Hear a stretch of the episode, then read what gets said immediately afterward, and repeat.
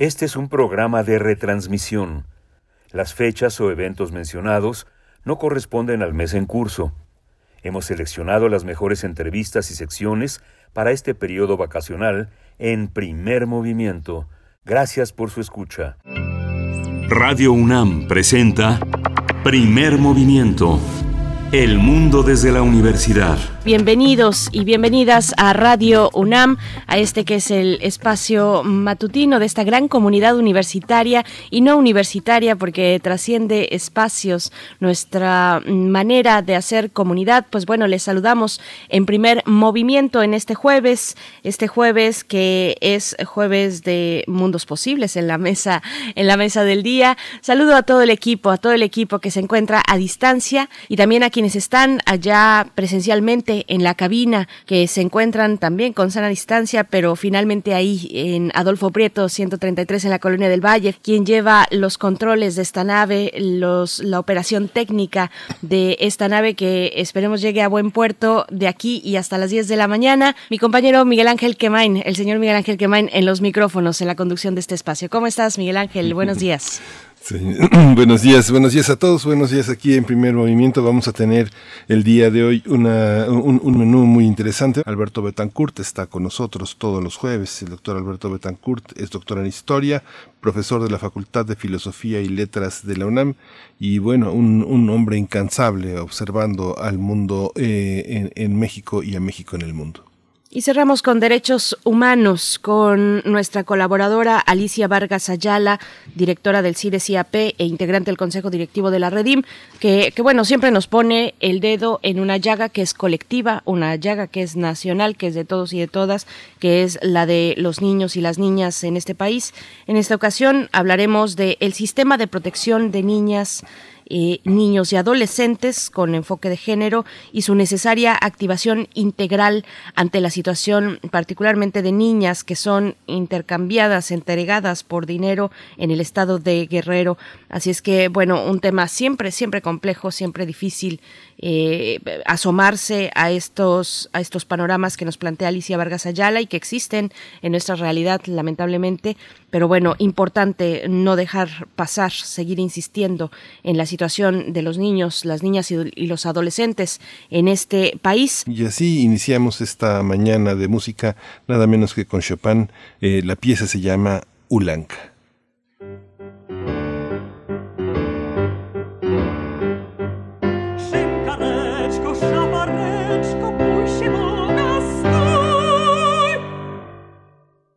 Tam się śmiejesz, a tu lejesz miód na kaftan mój. Tam się śmiejesz, a tu lejesz miód na kaftan mój.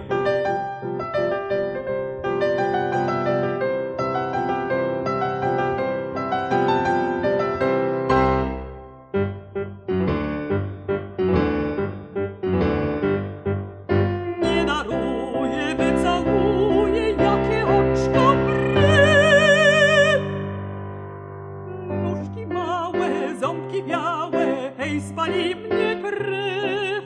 Nóżki małe, ząbki białe, hej, spali mnie krew.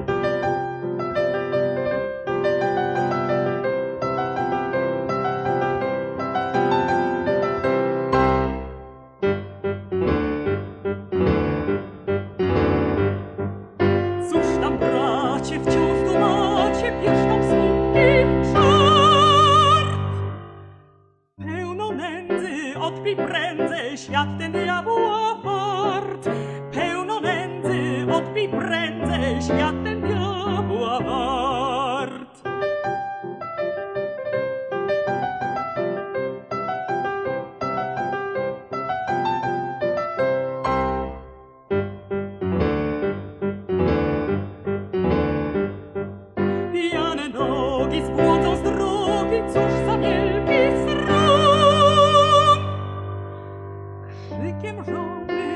rozbudzony trafisz, gdzie twój dom.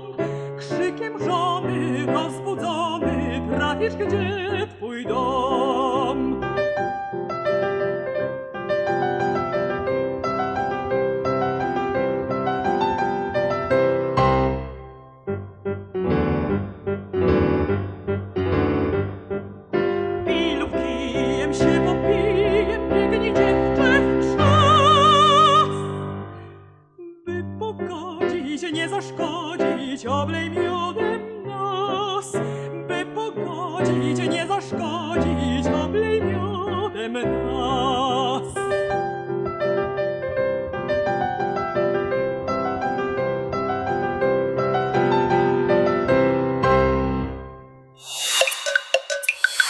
Primer movimiento.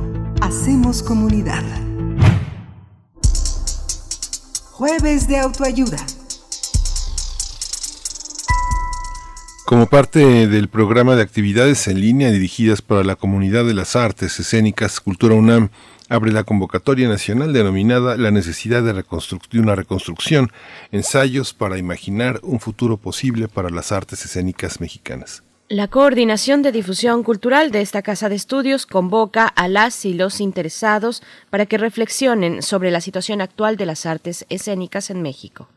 La temática elegida en esta ocasión rescata como punto de partida la consigna de transformar en una oportunidad la crisis que atraviesan las artes escénicas desde antes de la pandemia y cómo ha recrudecido por la emergencia sanitaria del 3 de mayo al 30 de julio de 2021, es, los interesados de, en esta convocatoria nacional deberán presentar a manera de ensayo y desarrollar en su contenido el planteamiento de una o varias propuestas específicas para la mejora del panorama escénico en lo general o centrándose en alguna de las disciplinas que lo conforman. El ensayo deberá plantear no solo la temática, sino los aspectos centrales que la propuesta busca atender. La selección de temas será libre y los trabajos deberán ser inéditos. El jurado, integrado por especialistas de cada disciplina, seleccionará un máximo de hasta 12 trabajos finalistas. Cada ensayo seleccionado recibirá un premio de 10 mil pesos, además de la publicación del trabajo en una edición digital y la posibilidad de participar en un foro de debate a realizarse en el marco de la presentación del compendio. Los interesados pueden visitar la página web de Teatro UNAM para consultar eh, todas las bases de participación y bueno, tenemos una convocatoria sobre cultura UNAM para imaginar un futuro posible para las artes escénicas y para ello está Juan Meliá, él es director de Teatro de la UNAM y le damos la bienvenida aquí a Primer Movimiento, su casa también. Bienvenido, Juan Meliá. Berenice Miguel Ángeles, de verdad un honor siempre estar con ustedes y y aplaudirles lo bien que preparan las intervenciones. De verdad, felicidades y muy buenos días a todos. Gracias, gracias Juan. Y a quienes nos escuchan. Es todo el placer nuestro, Juan Melía, de verdad poder conversar contigo, de poder eh, presenciar lo que está preparando la Coordinación de Difusión Cultural para integrarnos, reintegrarnos, darnos posibilidades de futuros. Así es que, bueno, te pregunto, ¿en qué consiste? ¿Cuál es, eh, qué busca promover esta convocatoria que va en su segunda edición? en primer lugar, eh, quisiera mencionar que lo que busca está implícito en las distancias convocantes. En, eh, creo que una de las grandes lecciones que nos ha dado la pandemia es que necesitamos estar juntos. En, eh, el, y no solo hablo de lo presencial, sino desde las ideas, los conceptos, las intenciones. Y si ustedes eh, revisan la convocatoria, van a, van a ver que no es una convocatoria lanzada desde Teatro UNAM, sino que la encabeza la propia Coordinación de Difusión Cultural, pero sumados están las direcciones de danza, de música, de teatro y las eh, cátedras extraordinarias Taberman y la eh, Gloria Contreras, con lo que se abarca en, eh, no solamente las disciplinas del teatro, la danza y la música, sino las múltiples derivaciones y ampliaciones que las artes performáticas, las artes vivas y la música desde todos los ámbitos posibles, ¿no? desde la producción, el pensamiento, lo académico, el, la producción, en, se, eh, se puede eh, eh, conceptualizar y pensar y actuar. Eso sería lo primero. Lo segundo es que está clara la intención de, me duele un poco decir la palabra aprovechar, ¿no? sino yo diría que accionar, enfrentar lo que nos está sucediendo. Es claro que todos estamos todavía en emergencia como sociedad, que tenemos enfrente un reto muy importante. Leí hace poco una, una declaración de Lynn Garden, una crítica eh, y ensayista sobre artes escénicas del Reino Unido que decía, eh, sí, hemos estado muy mal, pero también estamos muy mal ahora y lo que viene no va a ser fácil. ¿no?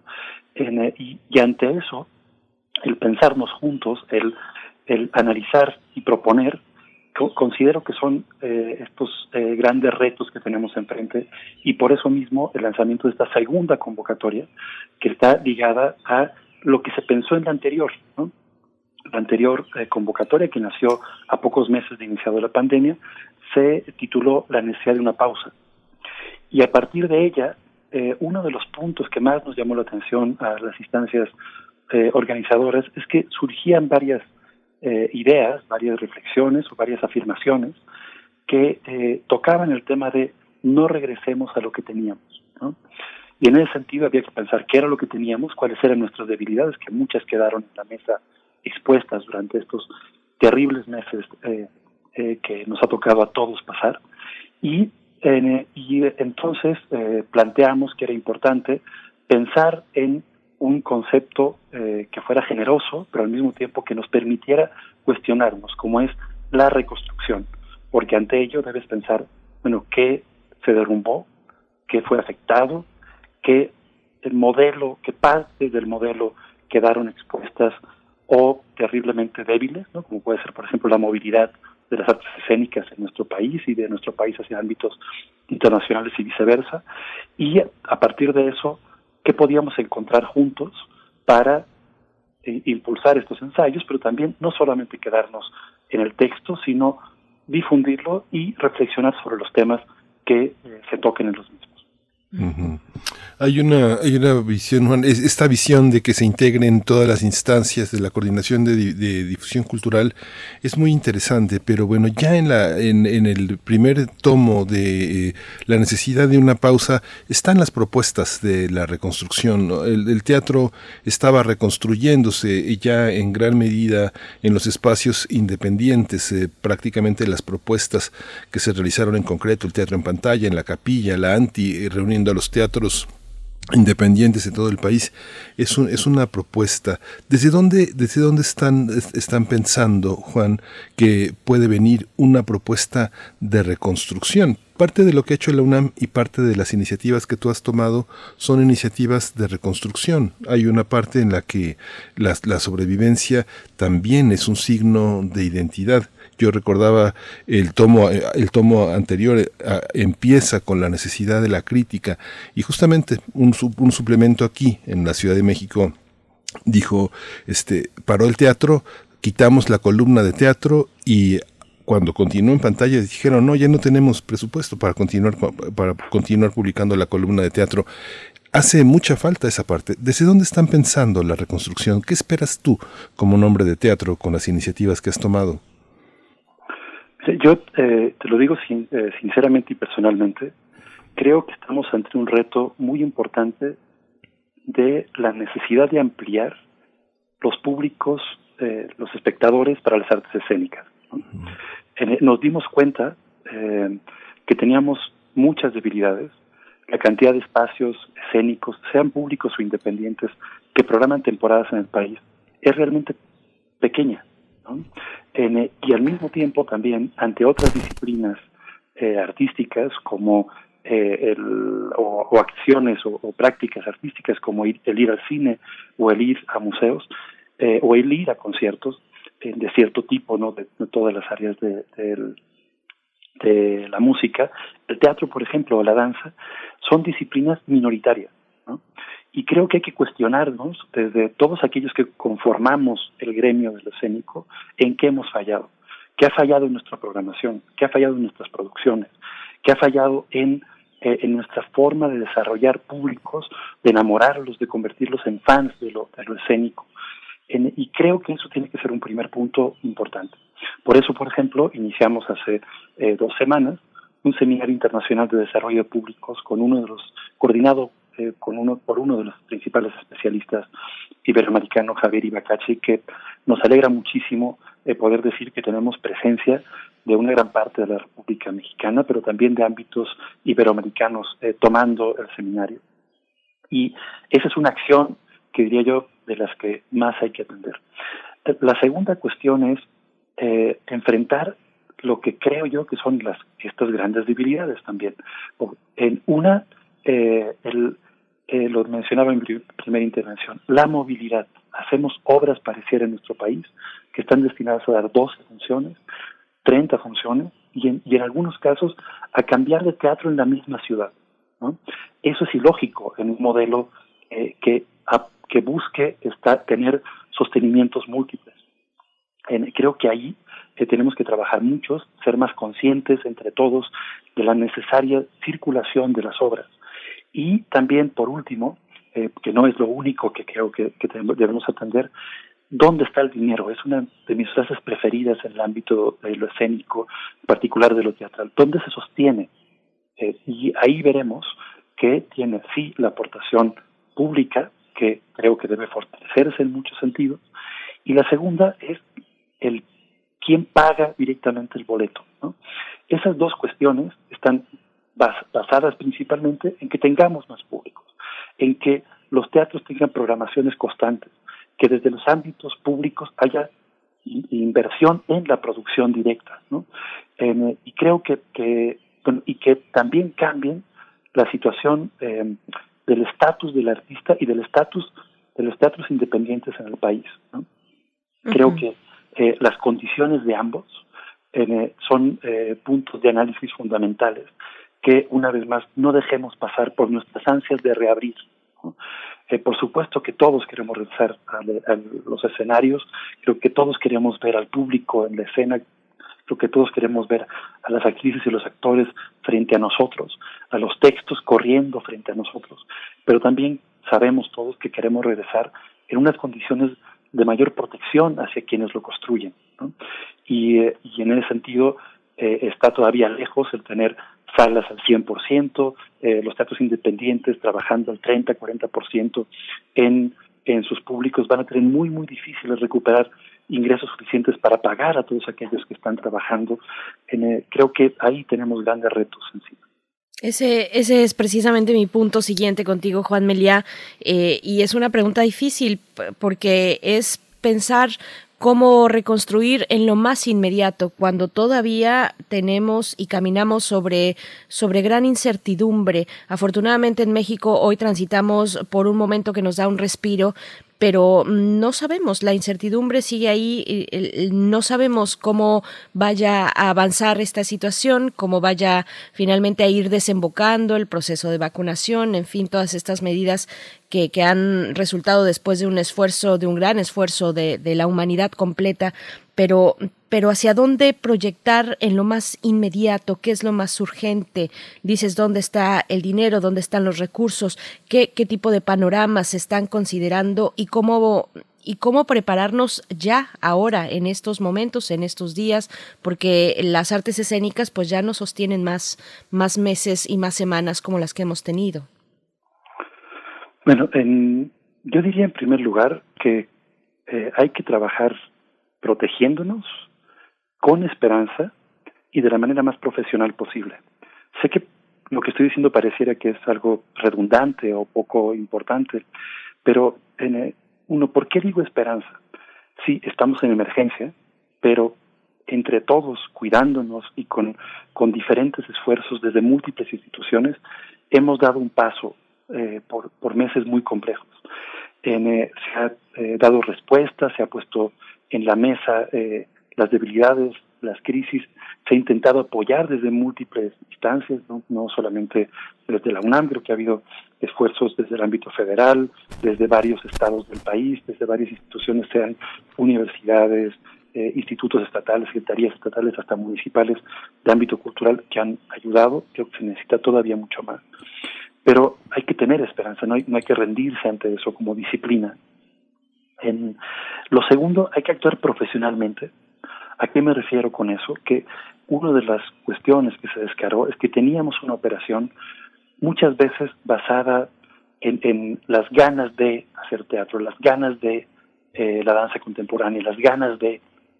Y creo que en ese sentido, el, el generar eh, formas de pago más rápidas, contratos más, eh, eh, con, apoyos de ámbito de seguridad social, es una tarea que se nos viene a muchos, ¿no? Y eso se tiene que pelear y defender desde múltiples instancias. El, una de las cuestiones que creo que nos falta en este ámbito profesional, de profesionalización, es continuar con algo que Miguel Ángel mencionaste, que tiene que ver con el gremio, con la asociación, con la gobernanza, con el, el que entre todos construyamos un modelo diferente. Y ese entre todos, en el ámbito teatral, pareciera que a veces eh, lo, hemos eh, dejado de lado cuando eh, lo escénico se basa en el trabajar con otros y para otros. Y, y esa, esta segunda parte de lo que menciono creo que es fundamental. La tercera, para mí, es no olvidar que estamos en emergencia. Es, puede ser muy fácil decir, ya abrimos los teatros y eso qué. ¿No? Creo que hay que hacerlo de una manera muy eh, cuidadosa para todos, para el público, para los espectadores, para quienes trabajan en cada una de las piezas, atender primero aquello que es más seguro, como es el espacio escénico al aire libre, en espacios alternativos, donde hay eh, eh, mayor eh, circulación de aire, que sabemos que es ahora un, lugar más seguro que espacios pequeños y cerrados, ¿no? revisar cuáles son las condiciones de dichos espacios y poco a poco ir abriendo espacios más grandes de ámbito escénico cerrado y después ya espacios más pequeños. Ese será el proceso que seguiremos en la UNAM. Sí, y creo que ese proceso, y siempre por supuesto, intentando pagar a todo aquel que participe con nosotros, es de ámbito, eh, es, de ámbito profesional y fundamental. Sí, y sobre todo esta parte, Juan, que se ha agradecido muchísimo a, la UNAM, esta parte laboral. La UNAM eh, no solo con la creación de proyectos ha salvado a una parte significativa de la comunidad artística de, del naufragio, sino que no lo ha hecho, lo, lo, interesante es que no lo ha hecho como dádiva, sino que los proyectos que se han integrado como parte de esta respuesta van a ser patrimonio de la propia universidad en la parte de construir a distancia. Esta parte Juan, que tiene que ver con eh, la, estabilidad de los actores, que ha sido uno de los problemas más fuertes, la estabilidad de la producción teatral en general. ¿Cómo, cómo lograrla? Hay una ¿Tú consideras que dentro de la política cultural que hemos tenido, que la propia universidad ha sostenido, está el diálogo con legisladores, no solo con autoridades culturales, porque hay una parte que viene del Estado, pero se puede, se puede legislar, se puede pensar algo tan efímero aparentemente como las artes escénicas desde el desde el tema de la eh, estabilidad, de la estabilidad laboral. Puede haber agentes estables en un medio que no dependa de una Secretaría de Cultura, sino de algunas otras instancias de coordinación que no hemos imaginado, por ejemplo. yo creo eh, que sí, mientras pongamos sobre la mesa cuáles son los problemas. Venimos de un modelo en donde entre todos, y yo asumo mi parte, ¿no? De culpa, por decirlo claramente también, porque he sido operador, eh, funcionario, gestor por muchos años. Eh, hemos eh, generado un modelo que era más bien por competencia de espacios y recursos. Y eso dejó de lado el que analizáramos otras necesidades y el cómo esas necesidades eran dialogadas, acordadas entre varios y solucionadas eso tiene eh, diferentes eh, procesos necesarios que abarcan todo lo que construye nuestro modelo. La creación, la enseñanza, la investigación, la programación, la gestión, los recursos, la gobernanza, en, eh, las condiciones laborales, las urgencias de género, la accesibilidad, la interpelación hacia todo lo que tiene que ver con inclusión y discapacidad. O sea, tenemos enormes temas y problemáticas que nos desafían, ¿no? Y ante eso, lo difícil es construir territorios comunes para que esto se ponga en la mesa y después se trabaje entre todos, sin bandos, para construir un mejor modelo. Ante eso, creo que poco a poco eh, han surgido temas de interés común eh, eh, y, formas de atenderlos. La clave, para mí, la fundamental, es el acuerdo del gremio. Eh, para mí, ¿no? Creo que hoy esa es la gran necesidad, ¿no? Después, cada una de las partes, los que estamos en cargos eh, institucionales, los que están en secretarías de cultura, estatales, municipales, federales, los que han sido capaces de asociarse en, en, las diferentes partes que conforman lo escénico, sean los compositores, sean los eh, eh, los espacios escénicos independientes, sean las directoras y directores escénicos, sean todos los que conforman la parte de producción o diseño, todos ellos tienen una labor de identificación de problemáticas y de encontrar los caminos de atención y quiénes van a ser los socios necesarios para dicho diálogo y concreción de los procesos. Lo que sí creo es que tenemos temas de los que no se puede huir, ¿no? O sea, eh, hay espacios escénicos públicos que deben tener recursos suficientes para producir, ¿no? Si no se convierten en espacios de invitación para que los independientes entren y solamente recuperen recursos vía la taquilla, ¿no? Y eso hace que se acorte de manera muy, muy clara el recurso para producción desde el ámbito público. Lo segundo, debe haber eh, formas de sostenimiento a la movilidad de las obras, lo que rescataría las inversiones, tanto independientes como públicas, para que tengan una vida mucho más larga. Los festivales independientes han jugado en, el ámbito iberoamericano un papel fundamental para eso, porque han permitido que las obras tengan circulación. Apoyarlos creo que es parte también de las tareas que hoy día tenemos enfrente entre todos. Y el cómo hacer para que las salas independientes puedan sostener a sus equipos desde la parte de los técnicos, desde la parte de todos aquellos que atienden al público y reciban las producciones, sean en, en, espacios reducidos. Hay salas en nuestro país que tienen 30, 40, 50 espectadores máximos. Imagínense ahora con 30% de posibilidad de eh, personas entre el público, estarán atendiendo a 10, 15 personas con boletos que no pasan de 100 pesos, por ejemplo, imagínense cuánto tendrán para repartir en eh, eh, para, para las personas que trabajaron en la obra. Creo que todo eso es algo que tenemos que atender muy rápido, saber que está ahí, no ocultarlo con las ganas de, regresar a la, a la, escena, sino atenderlo desde ahí y generar esa eh, realidad nueva muy pronto. Estamos conversando con Juan Meliá, director de Teatro UNAM, acerca de la convocatoria que lanza la Coordinación de Difusión Cultural, esta convocatoria para participar en, pues, en ensayos para imaginar un futuro posible para las artes escénicas mexicanas, la necesidad de una reconstrucción. Y, y fíjate, Juan Meliá, que durante esta semana, en esta semana, ya no recuerdo si fue esta o la anterior, pero eh, conversábamos en, en, este espacio, eh, mencionábamos precisamente, circulaba esa idea de la relación entre el financiamiento y en este caso también la seguridad social frente a la independencia y la autonomía creativa. Eh, ¿cómo, ¿Cómo despejar esta relación? Estás tocando puntos fundamentales como el gran conocedor que eres de la escena, urgentes y que se afrontan en, desde lo colectivo pero, pero cómo, cómo dar ese, e, esa también capacidad de autonomía creativa cuando se tiene una relación de financiamiento o una relación de empleador también, eh, cómo hacerlo, cómo pensarlo y proyectar esta, esta cuestión.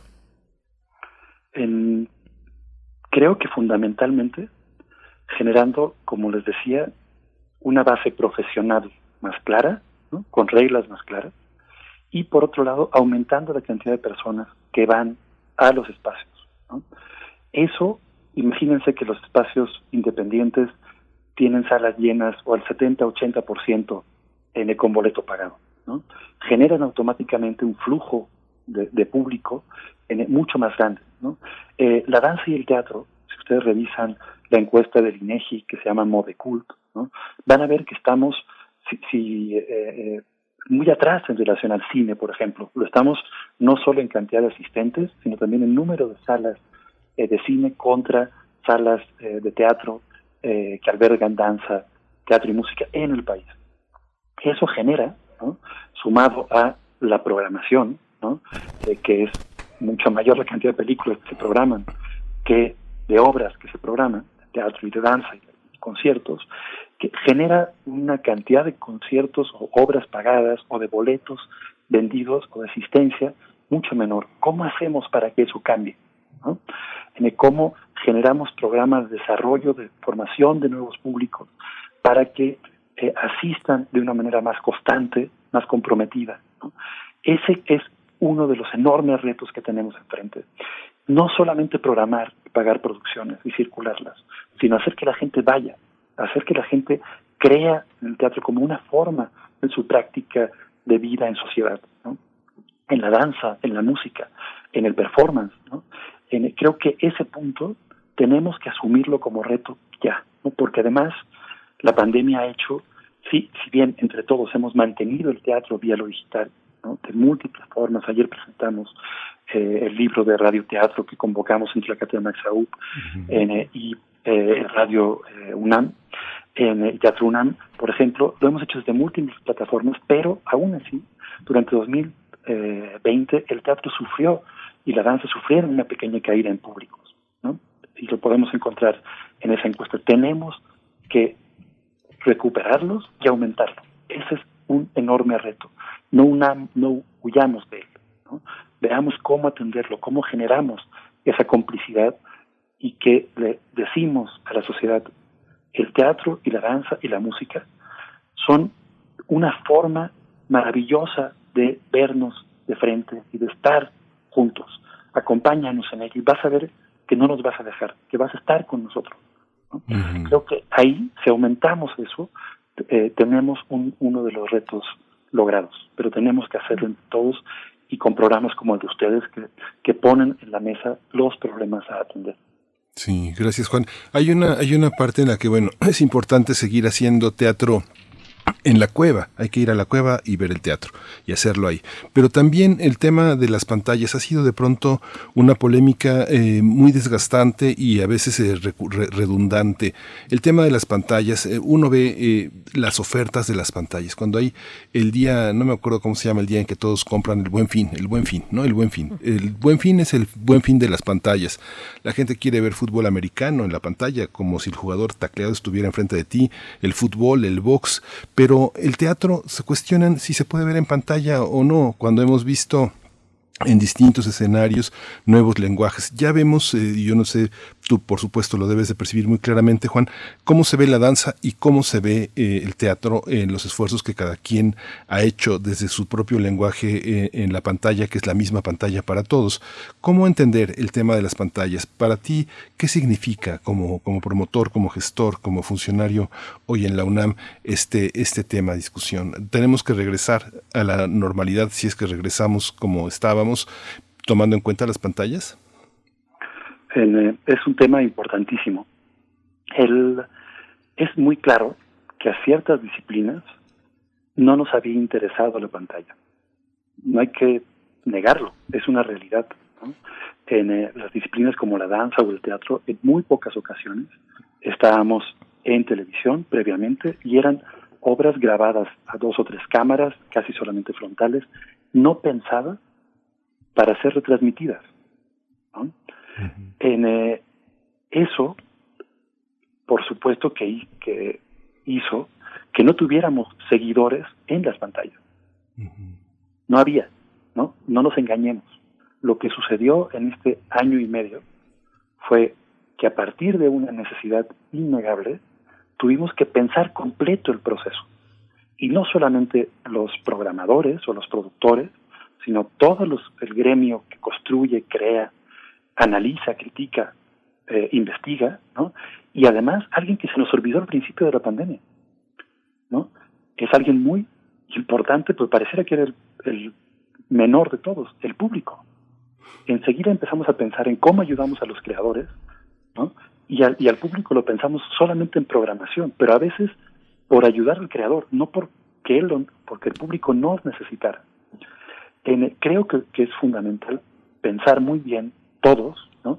y ahí hay una decisión absolutamente personal y de convicción hacia qué es teatro y no es teatro que cada quien la toma, ¿no?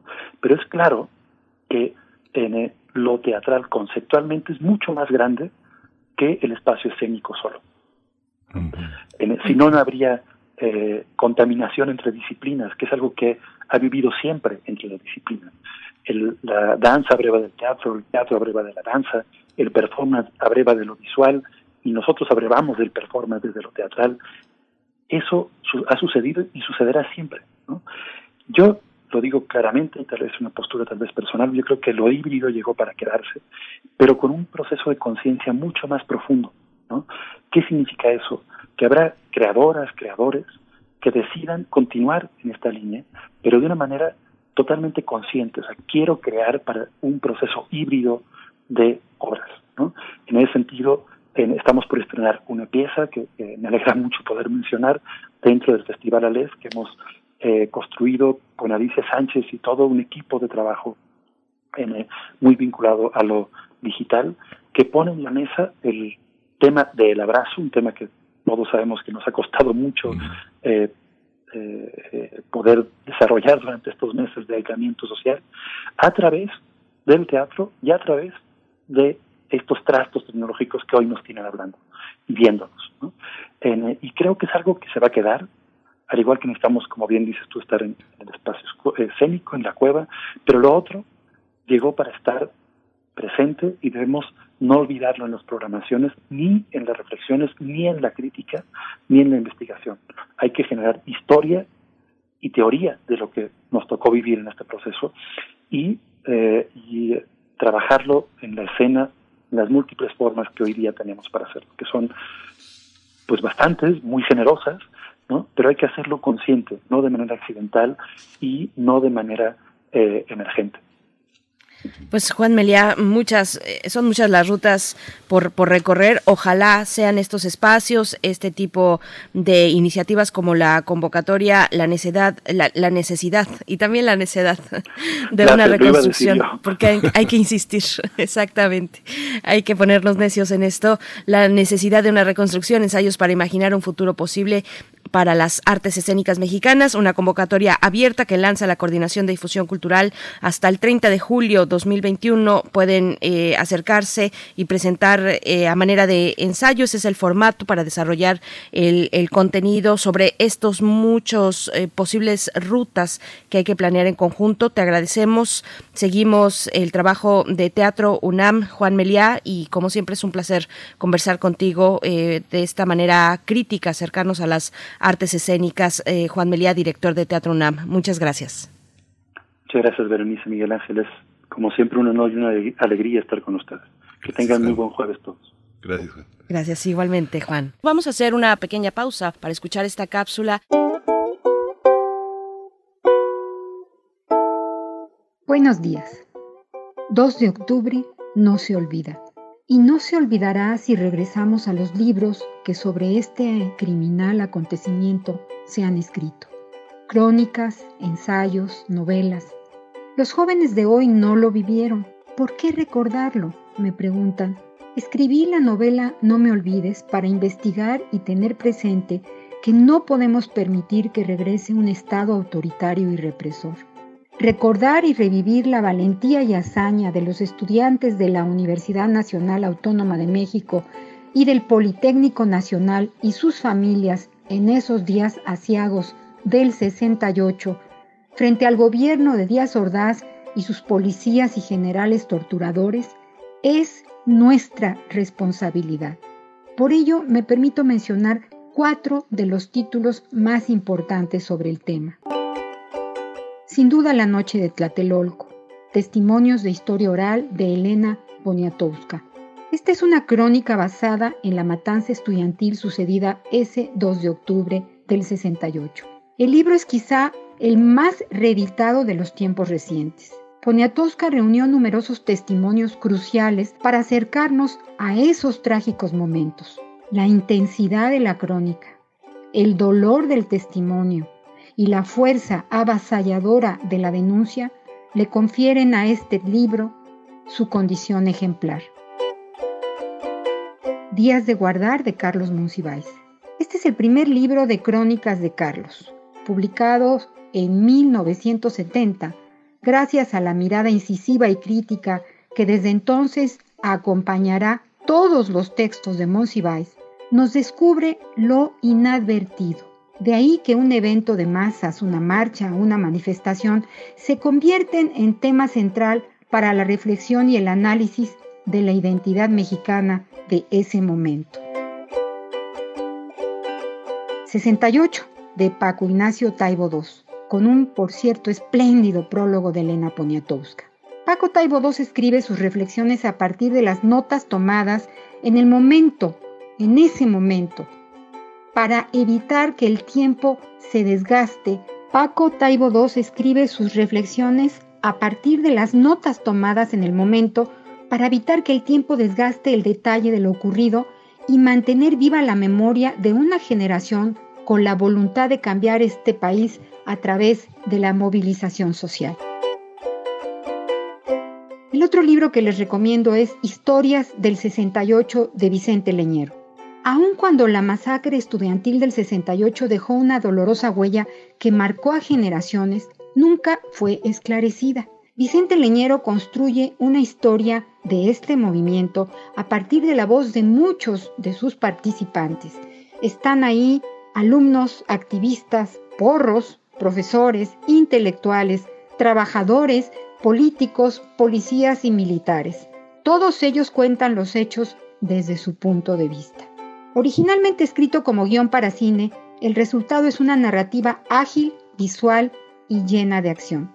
Los libros que hoy recomiendo son de distintas casas editoriales y tienen todos el 25% de descuento. Pregunte a su librero por la mesa temática sobre el 68 o compre en línea fondodeculturaeconómica.com. Más libros, más libres. Quédate en casa leyendo. Hasta la próxima.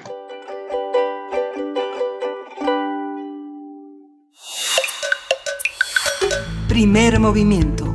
Hacemos comunidad.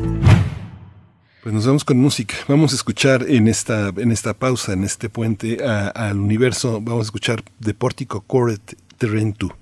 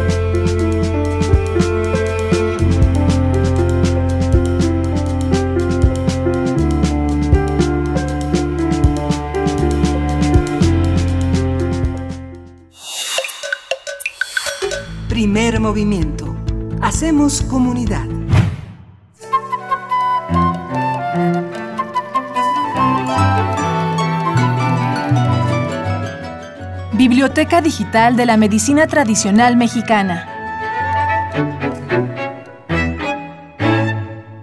Todos los pueblos del mundo han usado las plantas medicinales para atender sus problemas de salud y una gran mayoría, desarrollados y en desarrollo siguen haciendo uso de ellas actualmente. En los últimos 15 años se ha producido un enorme cambio en las estrategias y políticas, tanto de los gobiernos como en los ministerios y los organismos multilaterales encargados de atender la salud. Los médicos tradicionales y sus plantas medicinales han dejado de ser calificados negativamente y comienzan a establecerse programas y proyectos para la investigación, aplicación e industrialización de los productos.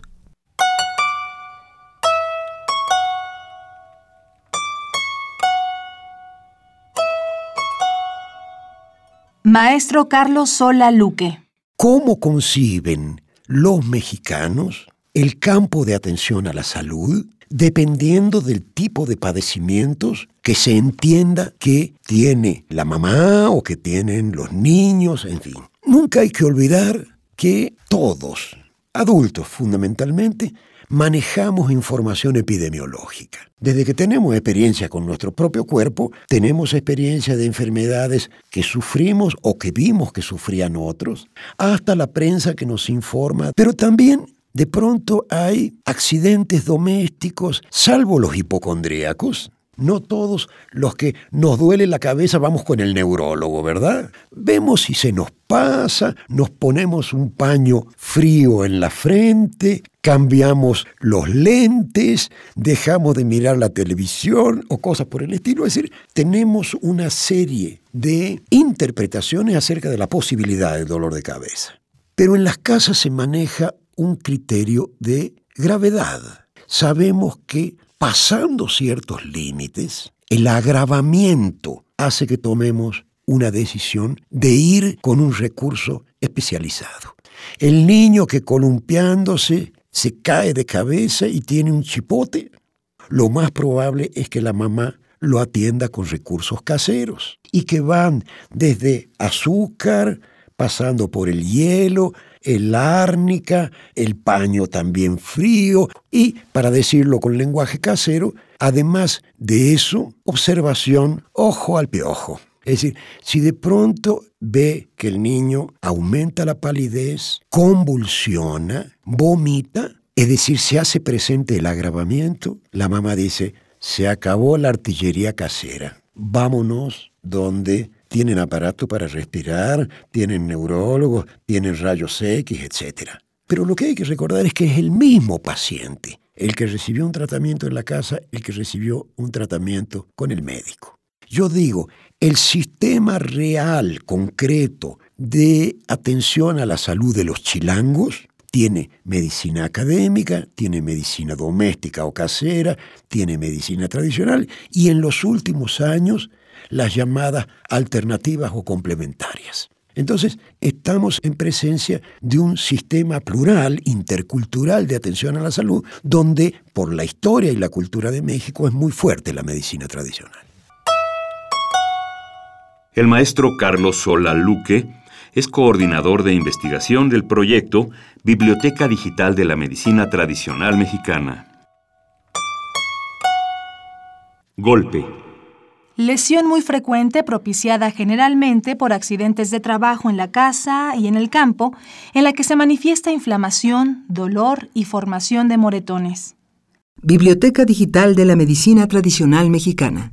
Golpe los golpes también son resultado del castigo de los santos a aquellas personas que transgreden las normas sociales y religiosas establecidas. Se reportan también otras causas como pleitos o riñas entre personas, caídas por descuido y borracheras. En Tecospa, Estado de México, los golpes se clasifican en fríos y calientes. Los primeros son los que ocasionan entumecimiento y dolor agudo, como tiros, como si un viento frío soplara sobre ellos mientras que los segundos, los calientes, originados por una persona, arma o animal, causan sensación de quemadura, pican como si se hubiera frotado chile. Los golpes también pueden producirse interna o externamente, causando los primeros inflamación y enrojecimiento en sus inicios y posteriormente chichones y moretones. Los segundos lesionan el estómago y si no se tratan a tiempo, producen un postema, un tumor o una bola o apostema que causa dolor. Entre las plantas más utilizadas en el tratamiento de los golpes destacan el árnica, el aguacate y la hierba del golpe. La información que aquí se presenta puede encontrarla en la Biblioteca Digital de la Medicina Tradicional Mexicana, una publicación de la UNAM a través de su programa universitario México Nación Multicultural. Producción Silvia Cruz Jiménez.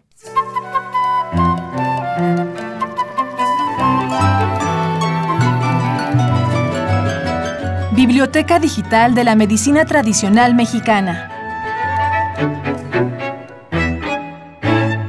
Una producción de Radio UNAM. Primer movimiento. Hacemos comunidad.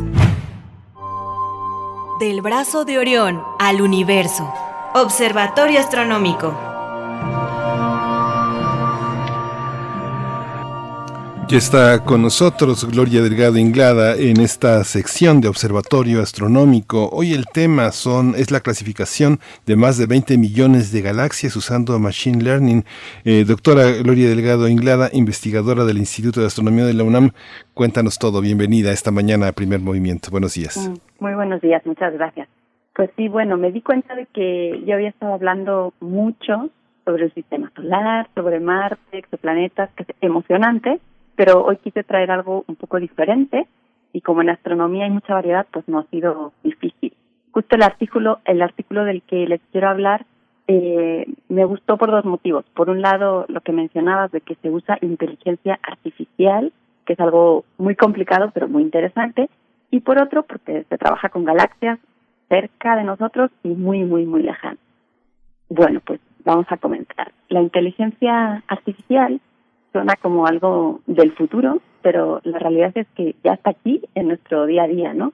Y, tenemos contacto con ella, por ejemplo, se han, se han usado estos asistentes de voz o, o estos bots, robots que están que se usan, por ejemplo, en el celular para interactuar con el supermercado o incluso para saber del COVID, ¿no?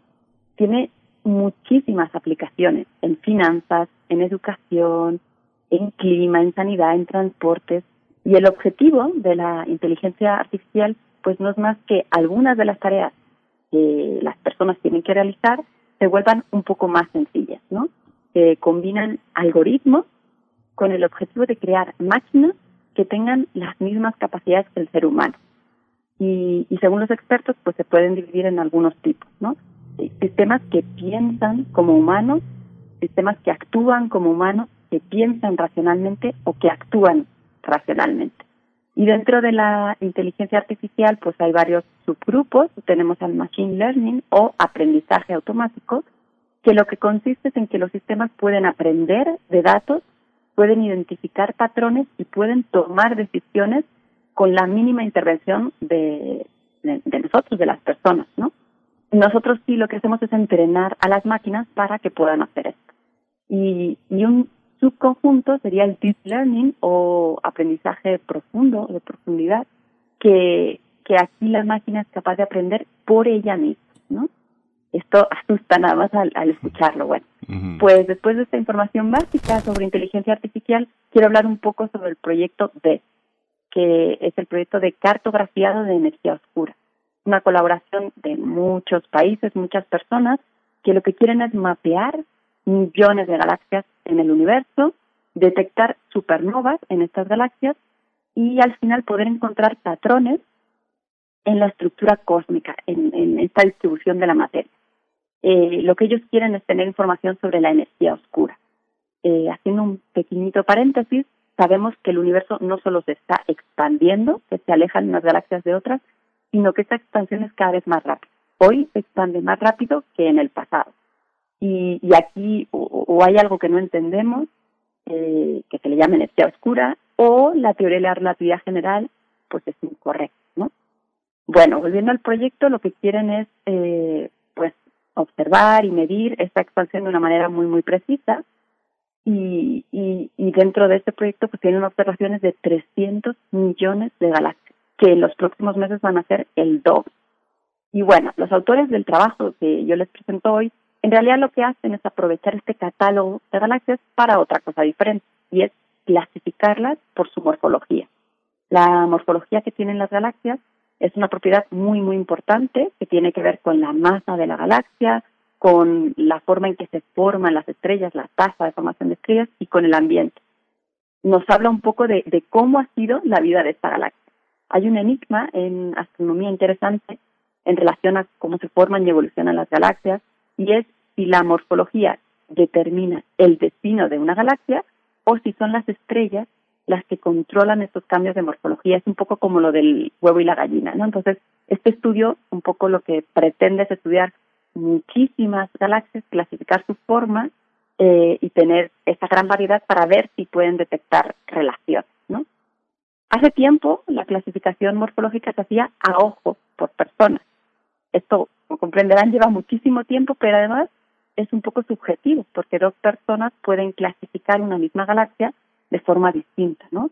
Entonces, como en realidad es algo más o menos mecánico, de hecho se ha hecho un proyecto muy conocido que se llama Galaxy 2, en el que pueden buscar la página de internet y ahí voluntarios son los que clasifican las galaxias y al final pues se hace como un promedio, ¿no? Entre las respuestas de muchas personas.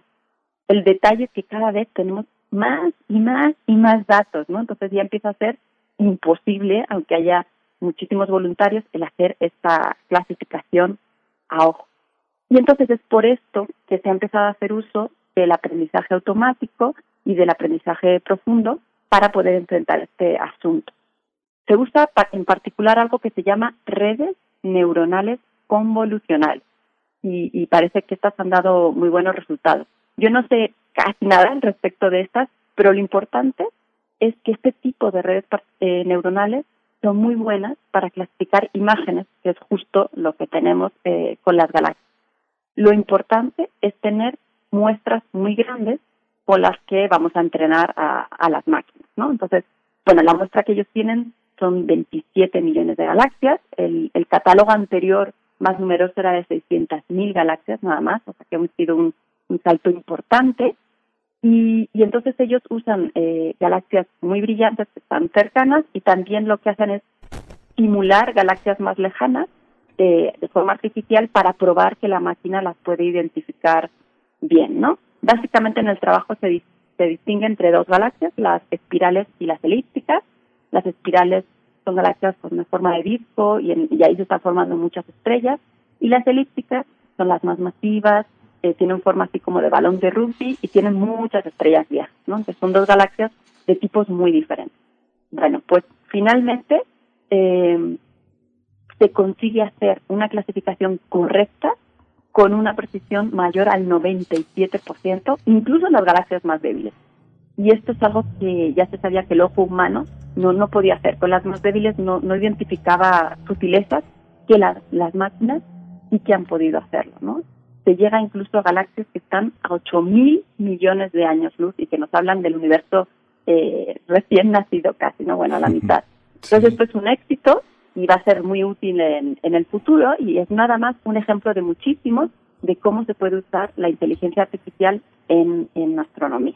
Pues muchas gracias, Gloria Delgado. Nos dieron, justamente nos dio, con este tema nos dieron las ocho, pero bueno, corriendo, corriendo, pero bueno, quedó, quedó fascinante. Yo creo que nos dejas muy picados sobre el tema, sobre este machine learning y las posibilidades que tienen las máquinas de mimetizar una forma de clasificar, una forma de mirar que ya resulta avasallante y prácticamente imposible entre los grupos humanos. Te agradecemos mucho.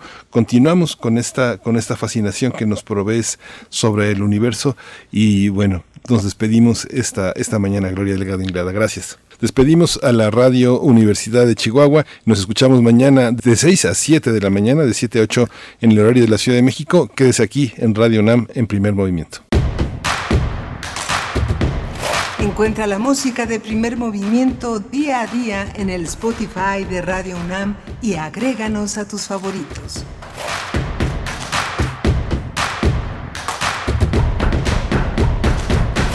Este es un programa de retransmisión. Las fechas o eventos mencionados no corresponden al mes en curso.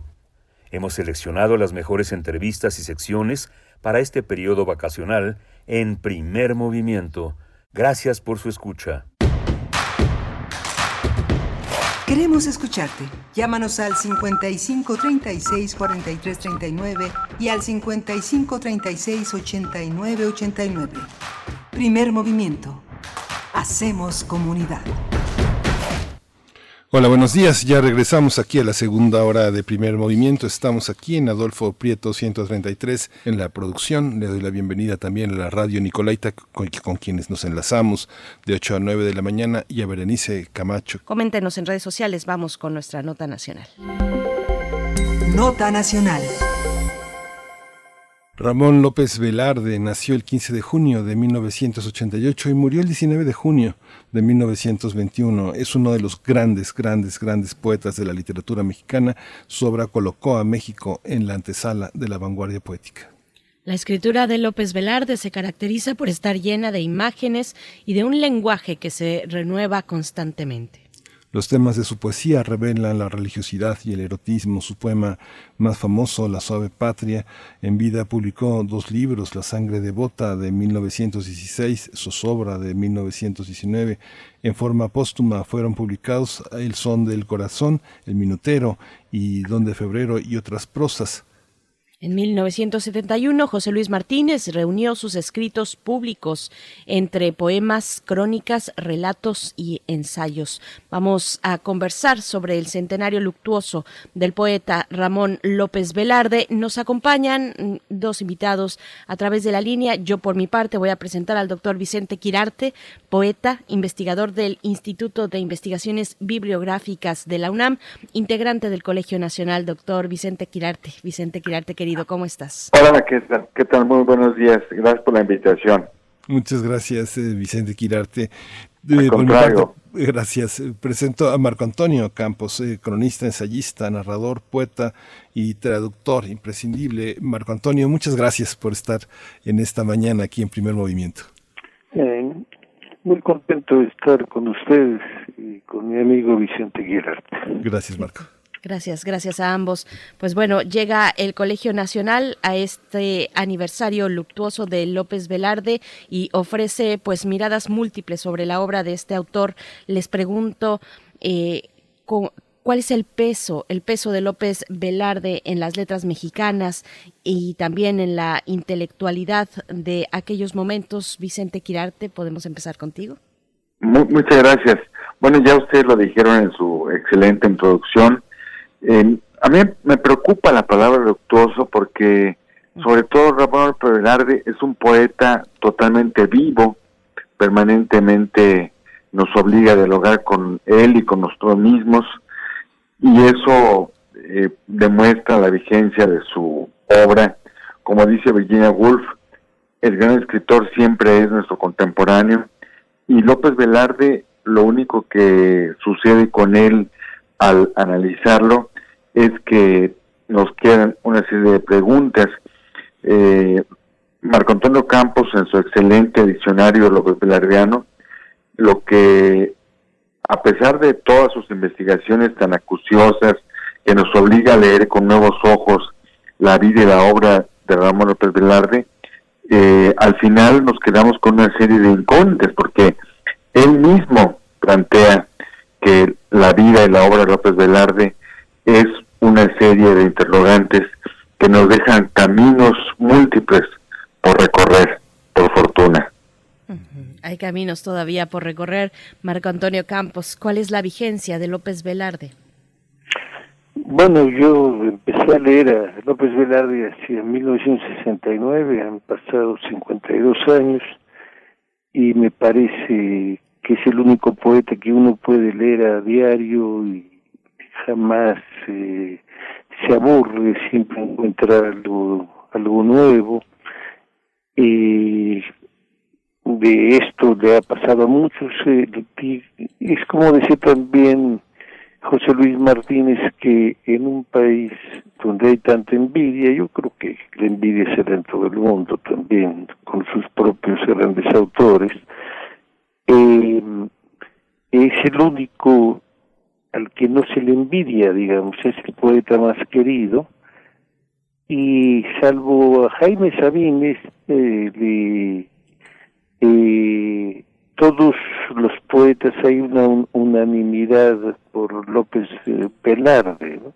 Desde 1921, desde su muerte, si vemos la revista que le dedicaron México Moderno en noviembre 21, vemos la cantidad de colaboraciones que existe, digamos.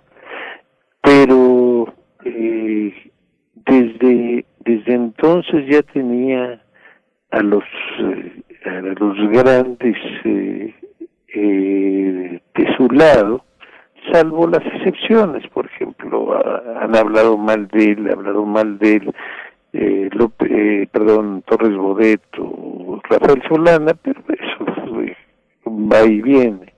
Pero, por ejemplo, Tablada, eh, eh, González Martínez, eh, el propio Vasconcelos, si, si, si se ve, si se ve eso, eh, tenían una gran admiración por López Velarde.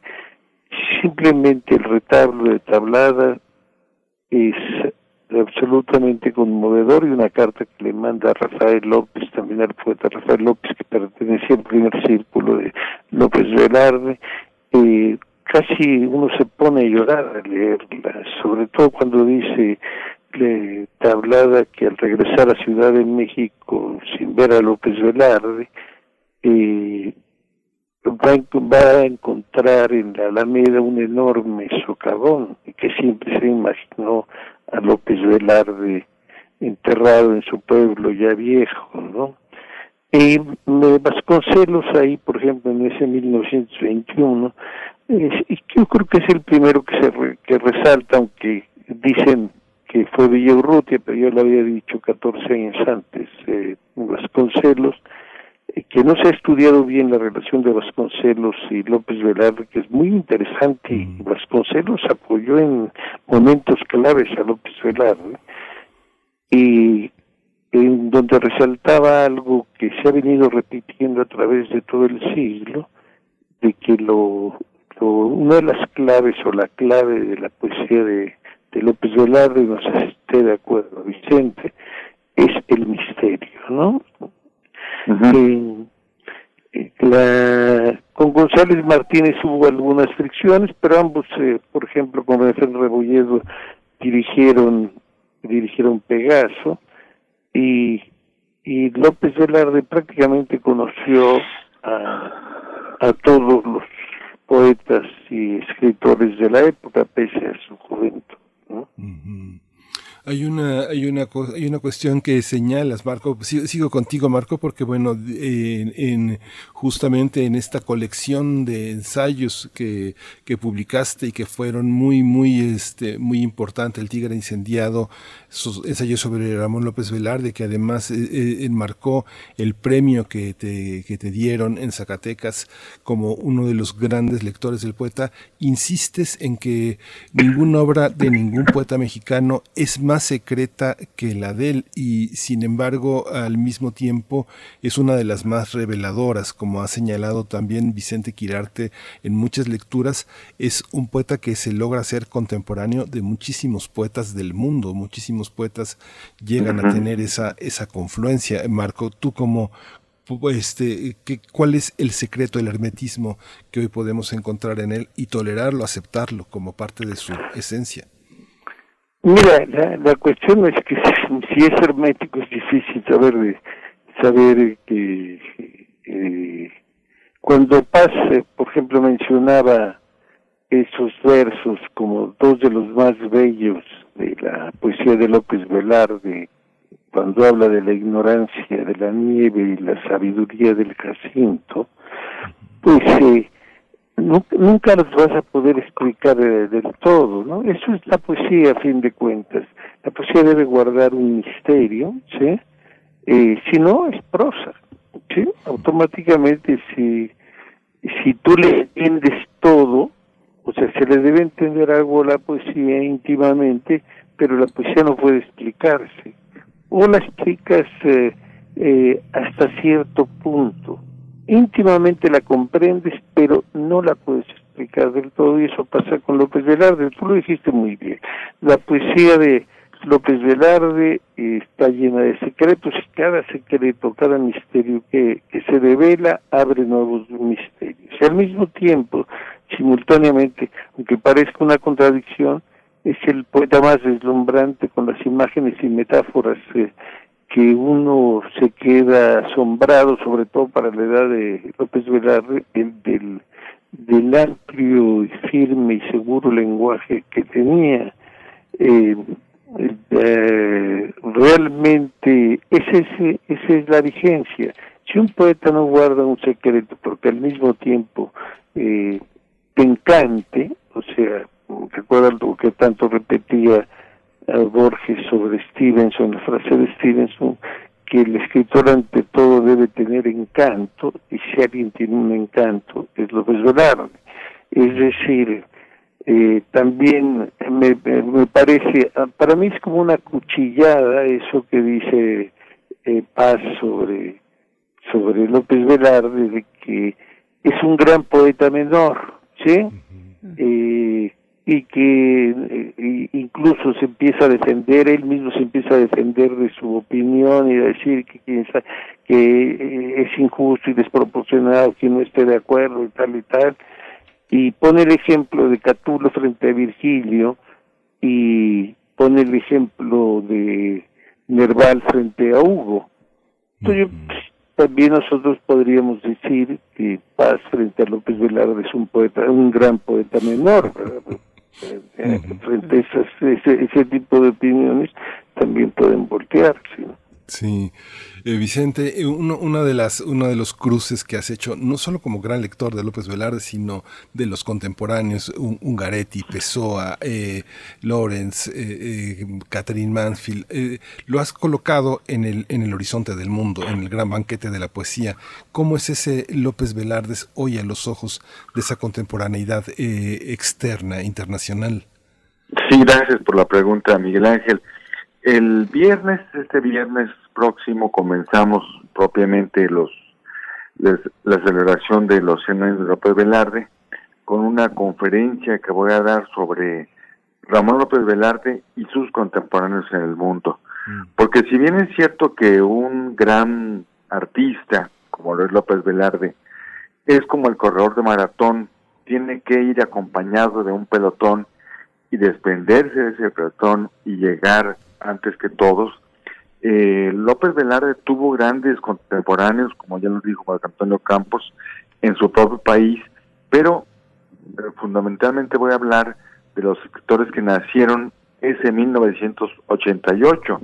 También, al igual que López Velarde, vino al mundo eh, en Lisboa, Fernando Pessoa, el 13 de junio, en Madrid, Ramón Muelle de la Serna, el 3 de julio, en San Luis, Missouri, Thomas Stern Elliott el 26 de septiembre y Thomas Everett Lawrence el 16 de agosto en Gales. El 14 de octubre viene al mundo Catherine Mansfield en Wellington, Nueva Zelanda y en un hotel de Nueva York, Eugene O'Neill el 16 del mismo mes.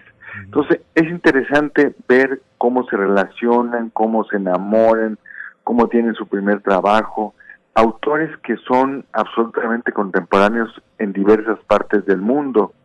Eh, y eso me, me, llamó la atención verlo, examinarlo, eh, cómo estos autores, si bien no todos escribieron en, en verso, sí lograron hacer el lenguaje una navegación en que la aventura y el orden, para utilizar una expresión de Guillermo de Torre, marcaron una nueva pauta. Todos modificaron de una vez y para siempre el género en que mejor se encontraron. Sí, yo no, no me había dado cuenta de eso, Vicente. Digo, sabía de Pessoa y de Eliot, pero eh, ese en, en, en 1888 es verdaderamente un año clave en la historia de la literatura del mundo, ¿no? Por la gente que nació. Sí, pues, eh, sí, adelante, adelante, por favor. No, que, es interesante, por ejemplo, examinar los destinos paralelos de Pessoa y de López Velarde. Los dos siempre quisieron trabajar en oficinas y tener poco tiempo, poco atender poco la oficina para dedicar la mayor parte del tiempo a su obra literaria. Los dos defendieron su soledad y su independencia, ambos se enamoraron, pero nunca quisieron comprometerse y fundar una familia, establecerse de manera definitiva. Eh, se puede trazar un paralelo entre ambos escritores y entre, entre Eliot, Eliot su estricto contemporáneo, también eh, el título de uno de sus ensayos más conocidos, La tradición y el talento individual, pues eh, López Velarde lo llevó a su realización, él conoció a la tradición, pero también eh, modificó el horizonte al ejercer su propio estilo, su propia voz. Vamos acercándonos al filo de esta conversación entre Vicente Quirarte, Marco Antonio Campos. En unos momentos más se unirá, eh, estará con nosotros Juan Villoro, pero les despedimos, les despedimos a ustedes con un último comentario, un comentario de cierre que a mí me gustaría orientar hacia eh, la, la religiosidad, dónde se sitúa la religiosidad en López Velarde frente a la religiosidad de la época y la religiosidad mexicana cómo se van imbricando misteriosamente probablemente el erotismo, la pasión, la religiosidad. Un comentario de cierre sobre estos eh, pues torres que van guiando y dirigiendo también la poesía de López Velarde, Marco Antonio Campos. Bueno, la, eh, todos los poetas tienen sus propios temas, digamos, y en el caso de López Velarde puede ser es, esa religiosidad unida al erotismo, pero sin ninguna culpa, digamos, ¿eh? Él la asumió y, y eso es lo que lo que nos maravilla. Claro, la asumió desde el punto de vista, eh, la, por ejemplo, el erotismo con, con la Arabia, digamos, era la Arabia de las mil y una noches, digamos, eh, la Arabia erótica, porque también hay una, una Arabia que nosotros tenemos una imagen eh, profundamente conservadora, ¿no? Digamos, ¿eh? pero digamos, eh, eh, gracias a él, por ejemplo, el pueblo literario por excelencia en México es Jerez. Eh, no hay un pueblo el que visite más, sobre todo los poetas, que Jerez, digamos. Claro, nos dio un Jerez de su niñez sobre todo, porque él vivió en Jerez realmente de 1888 a 1898, porque después se va a Aguascalientes y después se va a la ciudad de Zacatecas y después regresa a Aguascalientes y después va regresando las vacaciones a, a eh, es cuando va cristalizando el amor por Fuensanta ojos de los ríos, digamos. Pero todo ese, ese, ese mundo que él vivió, esas eh, eh, pequeñas cosas que él tomó, como las tomaba Vallejo, de, de hacer milagros con las cosas sencillas, o lo que él llamaba la majestad de lo mínimo, es decir, eh, tener versos así de pronto como eh, cuando habla de, de María Nevares, ojos inusitados de sulfato de cobre, es, es uno de los grandes versos de la poesía mexicana, sí, porque se abre, primero te, asombra y después no lo, tratas de, ver, de analizar el, el, alejandrino y se te llena de significaciones. Y eso es lo que sucede mucho con López Velarde. Además, ¿Quién puede escribir? Lo, lo, lo, más importante también de, de López Velarde y al mismo tiempo lo más limitado es que, es que no tiene descendencia. O sea, todos los que han querido imitar a López Velarde eh, han fallado. O sea, tú puedes tomar algo de López Velarde aquí y allá, y, pero eh, que, que digas, este es el discípulo de López Velarde, el gran discípulo, pues no, son, son imitadores o, o, o hacen malas, eh, malos poemas. Ahora, lo que es muy importante, eh, y hay que resaltarlo que no lo hemos eh, tocado aquí, es que es un extraordinario prosista, digamos. Muchas de las crónicas, el minutero y la crítica literaria son eh, además hechas en dos o tres horas, lo que uno eh, lo que uno se asombra no solo es de las ideas, sino cómo están escritos en tan poco tiempo y, y, y uno se pregunta todo el tiempo, pero ¿cómo hizo para escribir esto? Sí, ese es el milagro de, la, de esa creación. Pues Marco Antonio, muchas gracias por tu generosidad. Eh, seguimos leyendo con pasión tu diccionario López Velardiano, eh, El alumbre inmóvil y por supuesto este, este enorme libro de ensayos que es El tigre incendiado, que es, eh, ese eres tú, ensayos sobre Ramón López Velarde, El tigre incendiado. Gracias Marco Antonio Campos por esta mañana. Eh, gracias a ti. El alumbre inmóvil yo hice nada más el epílogo, este José Emilio Pacheco, ¿no? Sí. Mm. Gracias. Muchas gracias, Marco Antonio Campos, cronista, ensayista, narrador, poeta y traductor. Y yo quisiera compartir con ustedes, Berenice, con esta provocación que tú nos hiciste de qué es López Velarde ahora. Tengo frente a mí las palabras que escribió hace más de 80 años Javier Villaurrutia, que siguen siendo vigentes, y dice lo siguiente, en la poesía mexicana, la obra de Ramón López Velarde es, hasta ahora, la más intensa, la más atrevida tentativa de revelar el alma oculta de un hombre, de poner a flote las más sumergidas e inacibles angustias, de expresar los más vivos tormentos y las recónditas zozobras del espíritu ante los llamados del erotismo, de la religiosidad y de la muerte. Son palabras de Javier Villaurrutia que siguen siendo válidas después de más de 80 años de haber sido escritas. Y precisamente con Javier Villaurrutia es que damos la bienvenida ahora sí a Juan Villoro, que ya nos acompaña a través de la línea, escritor, periodista, miembro del Colegio Nacional. Juan Villoro, bienvenido a Primer Movimiento. Buenos días. Hola, ¿qué tal? Buenos días. Gracias. Pues bueno, estamos en esta charla ya un poquito empezados, un poquito calentando ya motores también respecto a lo que el Colegio Nacional ha destinado, ha preparado en el eh, aniversario luctuoso. Por aquí hablábamos también de la palabra luctuosa frente a la vigencia de López Velarde, pero finalmente esta fecha importante para celebrar y festejar las, las letras, la poesía y la prosa de López Velarde. Pues cuéntanos, por favor, Juan Villoro, el Colegio Nacional en estos momentos. Hablábamos mm, otro, otro pequeño paréntesis eh, para ponerte al tanto de, de, toda esta cuestión y estas charlas de la relación de Vasconcelos con López Velarde y precisamente el Colegio Nacional hablará de la Secretaría de Educación Pública. Así es que el micrófono es tuyo, Juan Villoro.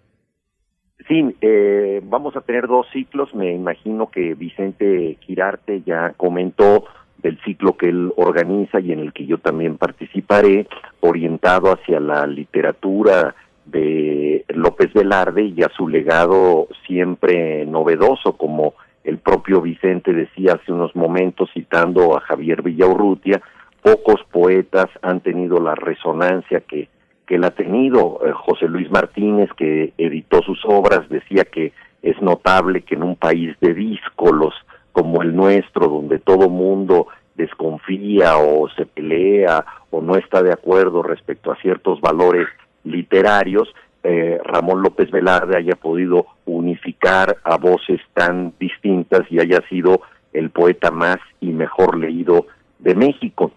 Y en paralelo a, a este ciclo que coordina Vicente Quirarte, el historiador Javier García Diego y yo coordinamos otro que vincula precisamente a la Secretaría de Educación Pública la figura de Vasconcelos y al poeta de la suave patria, porque se cumplen 100 años de la SEP. Eh, José Vasconcelos fue fundador de el Colegio Nacional y por supuesto fue el principal y primer secretario de Educación eh, y él impulsó desde eh, su escritorio eh, la edición masiva de 60 mil ejemplares del poema La suave patria poco después de la muerte de Ramón López Velarde.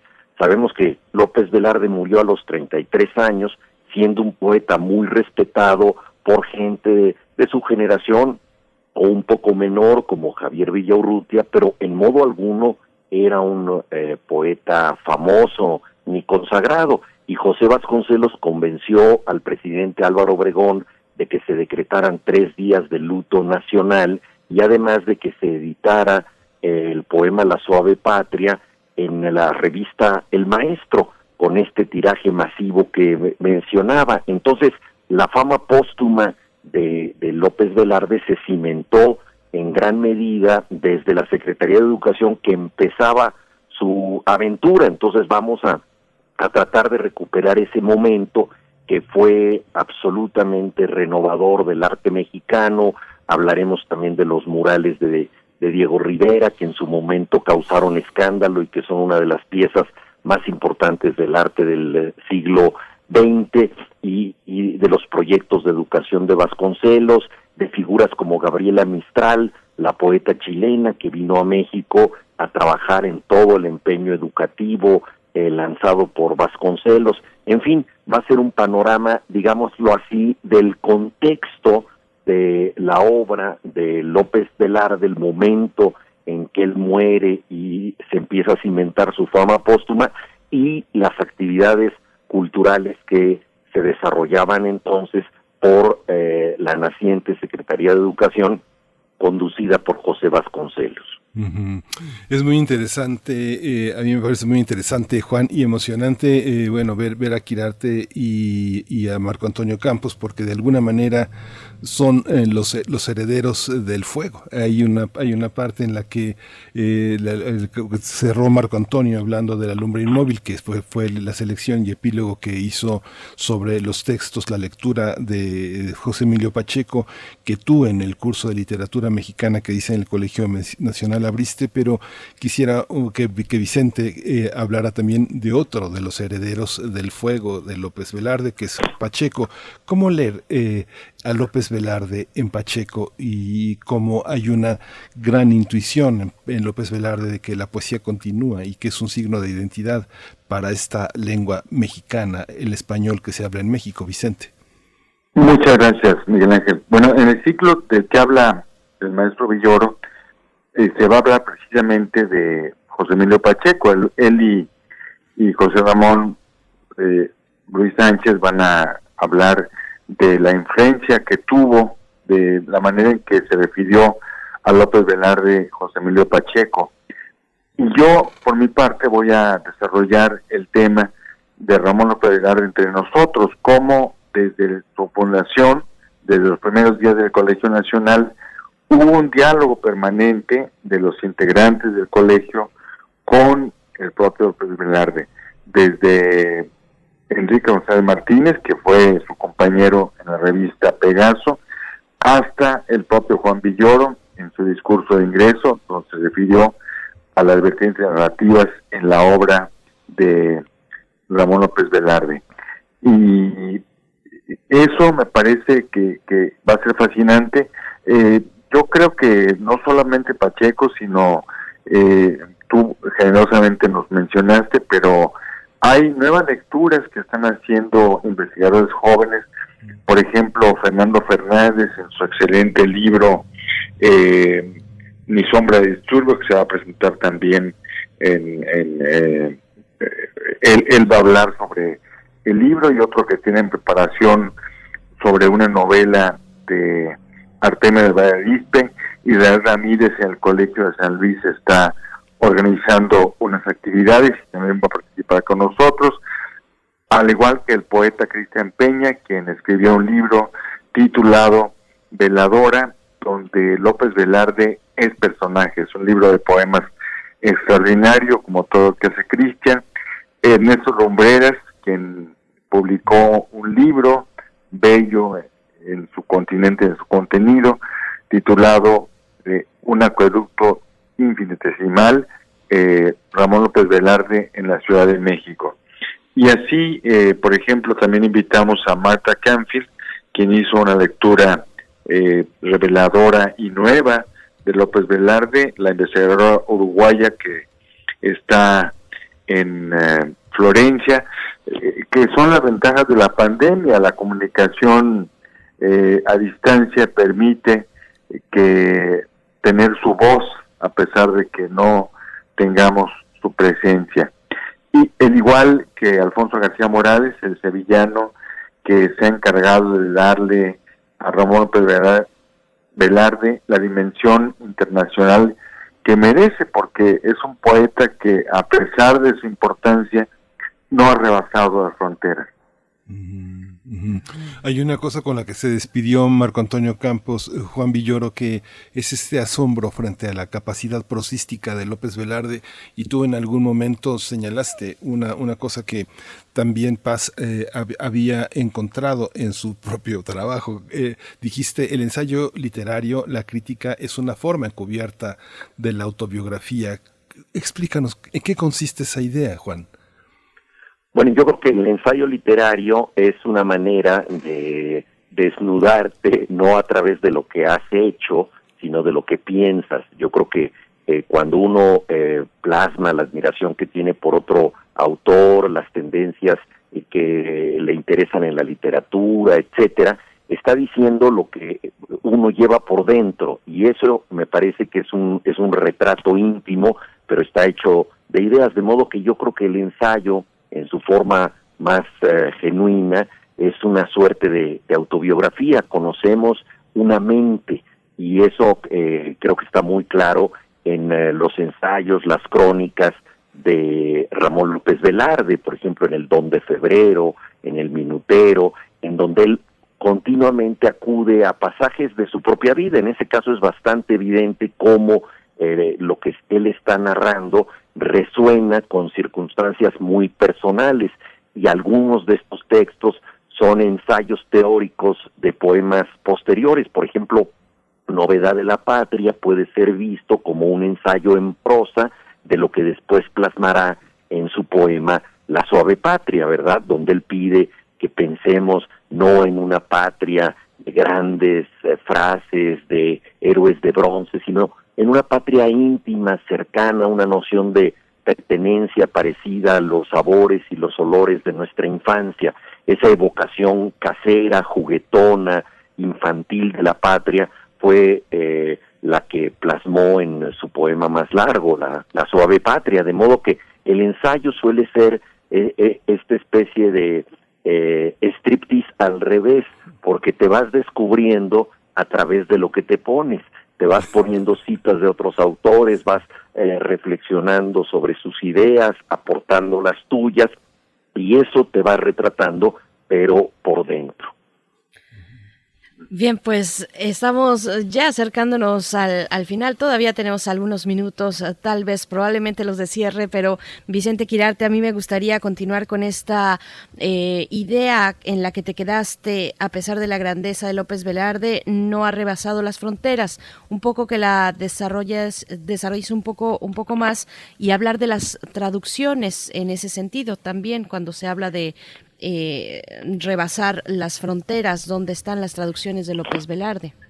Sí, el propio José Miguel Pacheco se refiere a la versión que hizo nada más y nada menos que Samuel Beckett de Ramón López Velarde, y a pesar de que lo tradujo a alguien como Samuel Beckett, pues sigue siendo un autor profundamente nacional, eh, no obstante los esfuerzos de Marta Canfield con su excelente libro y de Alfonso García Morales en España para eh, editor de, la obra de López Velarde en Editorial Hiperión y autor de la página en la biblioteca Cervantes, autor de la página López Velarde, pues sigue siendo un autor que es profundamente nuestro, profundamente mexicano. Eh, no estoy seguro si, si eh, claro, si, si serían afortunados las traducciones si sería entendido por otras personas que no pertenecieran a México. No sé, eso es algo que no tengo la respuesta. Yo creo que es un autor profundamente nuestro. Eh, hace rato Miguel Ángel dijo una expresión, dijo que La suave patria es su poema más famoso, es el más recordado por eso. Sin embargo, hay frases como eh, bien lo examinó José Emilio Pacheco, del poema profundamente oscuras, incluso para un mexicano. Un mexicano puede entender, como dijo Juan Villoro en su momento, muy bien eh, una pata que se come, que se mastica, que se le pasa la mano eh, como a una muchacha por la cintura, pero hay cosas que permanecen oscuras y está bien que así sea, porque es un poema que es para el futuro y no para el momento en que fue escrito. eh, precisamente en el centenario de la independencia se convocó un concurso de literatura que ganó un poeta Carlos Barrera, a quien solamente recordamos de manera histórica porque ganó ese premio. Y el poema que se llama La ciudad de los cinco lagos muertos es verdaderamente abominable. No recordamos ningún verso de él, no hay voluntad de estilo, no hay búsqueda metafórica. Eh, lo que nos enseña y nos exige todos los días Ramón López Velarde. Hay, hay, oscuridad y un tejido entre misterioso y erótico también, del cual uno no puede escapar. Juan Villoro eh, es, un, es una especie de influjo también. ¿Qué decirle al, a los nuevos lectores o a los lectores jóvenes para acercarse a la lectura de López Velarde, Juan Villoro? Bueno, en el Colegio Nacional vamos a estrenar una obra de teatro que dirige Arturo Beristain y que escribí yo y que trata justamente de presentar a López Velarde en su vida y en su obra a los nuevos eh, lectores. Y la idea es que se enamoren de este poeta, un poeta muy cercano a lo que somos nosotros, como ya decía eh, Vicente Quirarte. Quizás ciertas cosas son intransferibles porque se requiere de una noción de pertenencia, de haber sentido esos aires eh, populares mexicanos en los eh, pueblos, en las plazas y haber estado ahí para saber lo que significa la poesía de López Velarde, pero nosotros tenemos ese privilegio, tenemos la posibilidad de estar cerca de un eh, poeta que estuvo apelando siempre a estas costumbres minuciosas que son las que nos constituyen, el sonido de las campanas, el maíz que vemos en los campos, el relámpago verde de los loros que atraviesa el horizonte, un pequeño tren que va por la vía como un aguinaldo de juguetería. Todas estas características son centrales. Y tú mencionabas también el erotismo, él era un poeta católico y como tantos católicos sentía una tentación a la que a veces sucumbía con ironía decía que le iba muy bien con el credo, porque le resultaba fácil creer, pero le iba muy mal con los mandamientos, porque le resultaba muy difícil cumplir el credo, y habló de sus funestas dualidades, ¿verdad? Por un lado, eh, la pasión espiritual y por otro lado, la tentación de la transgresión, del pecado, y todo esto creo que nos constituye a todos nosotros, son decisiones que tenemos que tomar eh, a lo largo de la vida, eh, entre el, querer y el deber, y, todo esto forma parte entrañable de la poesía de Ramón López Velarde. Entonces, cuando uno va caminando por una calle y escucha las notas de un piano que salen por una ventana en una pequeña ciudad, pues uno puede evocar el piano de Genoveva, ese poema de López Velarde y así sucesivamente. Entonces son estampas de nuestra vida que siguen teniendo una gran modernidad, porque como muy bien dijo Vicente Quirarte, los misterios de un gran poeta son siempre futuros, siempre hay algo que está por descubrirse, de modo que el mejor lector de López Velarde sin duda será el lector futuro. Sí, pues se nos acaba el tiempo, pero una última pregunta corta, Vicente. Eh, Baudelaire se les cruzó a López Velarde y a ti. ¿Cómo son estos cruces de las fascinaciones que, nos producen ciertos escritores que hacen que nos hermanemos a otros? Eh, eh, tú eres uno de los hermanos de, de, Baudelaire y te hermana Poe y te hermana así. ¿Cómo, ¿Cómo, es esto? ¿Cómo es esto, Vicente? Bueno, como un poeta católico, como era Baudelaire, tenía que influir poderosamente en López Velarde, además un poeta que creyó en el mal y en la belleza, que la manejó alternativamente, pero alternamente al mismo tiempo y cayó en ambos extremos, pero Baudelaire, aunque se le considera el primer poeta maldito, sobre todo es un poeta que nos enseñó la estopa, nos enseñó a ser perfectos, nos enseñó, nos exigió una voluntad de estilo. Y eso, por eso López Velarde lo menciona eh, en, un poema temprano, cuando dice, entonces era yo seminarista, sin poder sin rima y sin olfato. Eh, esta relación entre Baudelaire y López Velarde ha sido advertida ya por Javier Villaurrutia de manera muy aguda, también por Octavio Paz, eh, pero es un tema que no se agota. Yo creo que ambos, tanto Baudelaire como López Velarde, son autores que como están en los extremos de la religión y el erotismo entre la carne y el espíritu.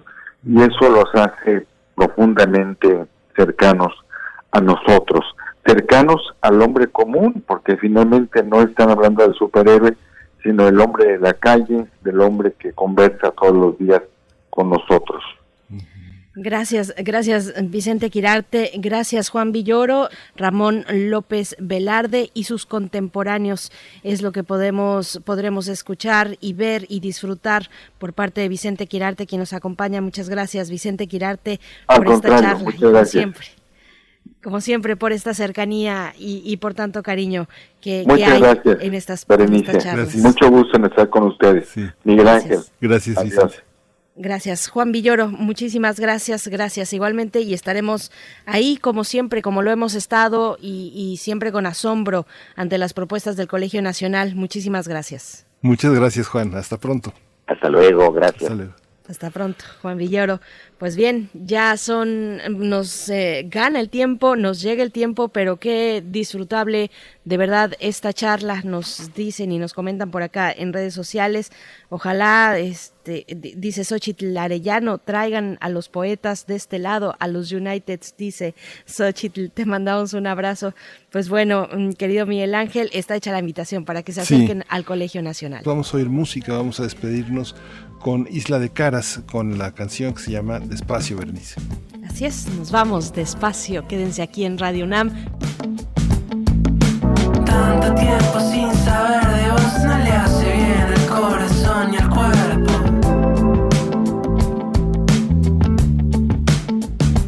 Despacio.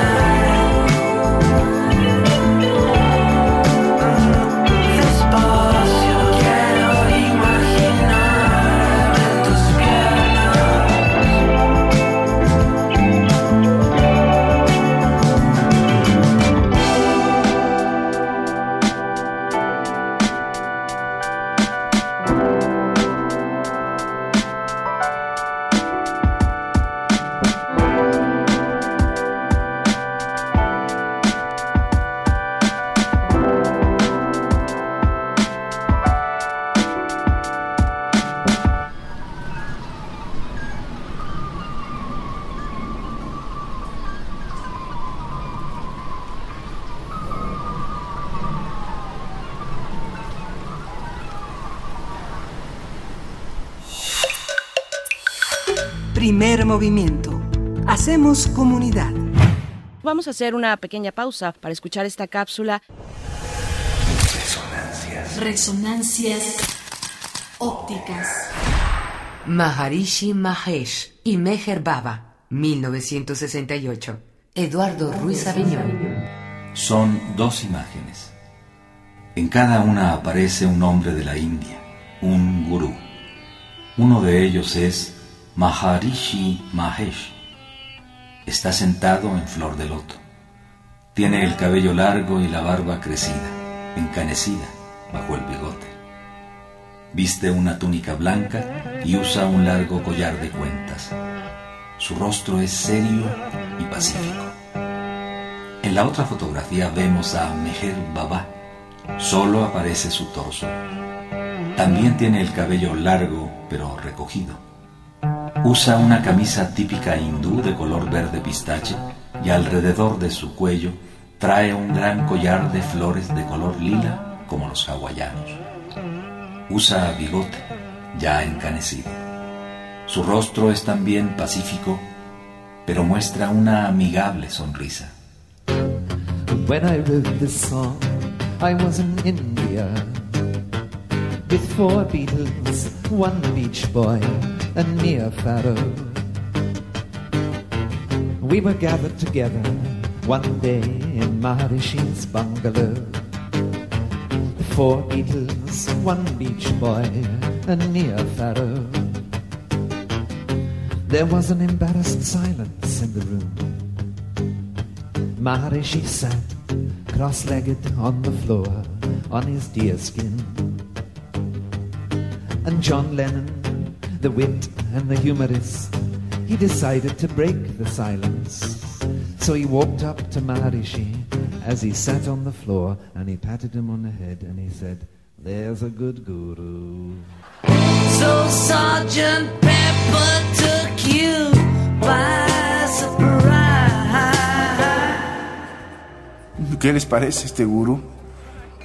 Que estaba usando el nombre de los Beatles sin permiso, anunciando que irían a sus programas de televisión y exigiéndoles una lana entre el 10 y el 25% de sus ingresos anuales, entregados ahí en su famosa cuenta que tenía en Suiza el gordito. Bueno, por eso Lennon escribió la canción Maharishi, aunque los abogados, temiendo una demanda del gordito que entre sonrisa y sonrisa era bastante avaricioso y peligroso, les recomendaron que no usara el nombre. Así nació Sexy Sadie. Sexy Sadie,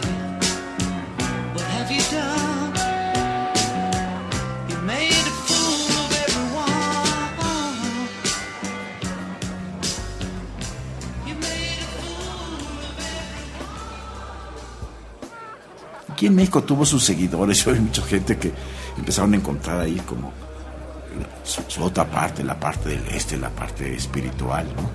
Y bueno, pues como los Beatles estaban viendo a este, viendo a este cuate, Donovan, y, y los Beach Boys, pues le copiamos todo. Pues, lo que nos llegaba de los Beatles copiamos, pues la forma de vestir, la greña, las camisas hindús, ¿no? Sí. Los que sí pegaron mucho aquí fueron los Hare Krishnas. Es más, tuvieron un templo ahí en Tacubaya. Recuerdo a varios amigos que vendían inciensos entre los coches. Inclusive un día que yo andaba rolando ahí por la zona rosa, sin darme cuenta, un- una amiga mía, Sonia Rangel, me tomó de- del brazo y me hizo bailar unas cuadras con ellos. Fue divertido. Otra cosa creo que fue el gurú religioso Meher Baba. Este yo creo que sí fue muy importante y fue sincero, ¿no? Él también es del mismo tiempo, murió en 69. Meher Baba no hablaba, sino se comunicaba con un tablero de alfabeto o por gesto. Eh, él trabajó muchas veces este, dando giras por todo el mundo y se dedicó a ayudar a los leprosos, a los pobres y a los enfermos mentales. Y como les decía, que tenía un voto de, de no hablar, a pesar de su silencio, dio muchos discursos que han sido recogidos por sus seguidores. Tuvo dos accidentes de coche y entonces se quedó en, este, en una silla de ruedas y en 69 Meje Baba murió. Alguna vez eh, tuvo algunas pláticas sobre el problema que separaba el uso y el abuso de la droga en el oeste, desacreditando sus ventajas espirituales alegadas. Bueno, Pete Townshend de The Who ha sido su seguidor y las enseñanzas del Meje Baba fueron una importante fuente de aspiración para él. Acuérdense del mejor disco de los Who, Who Next, la canción Baba O'Reilly, que así fue llamada por Meher Baba y el compositor minimalista Terry Riley. Aunque la enseñanza de Baba, que requiere abstinencia del alcohol y las drogas, pues tuvo diversos problemas porque él abusaba de ellas, ¿no? Al principio, Pete, cuando era joven, no tenía una predilección por las creencias religiosas en los primeros años de Who. Y muy pocos podían haber sospechado que el violento machacador de guitarras como era un monaguillo.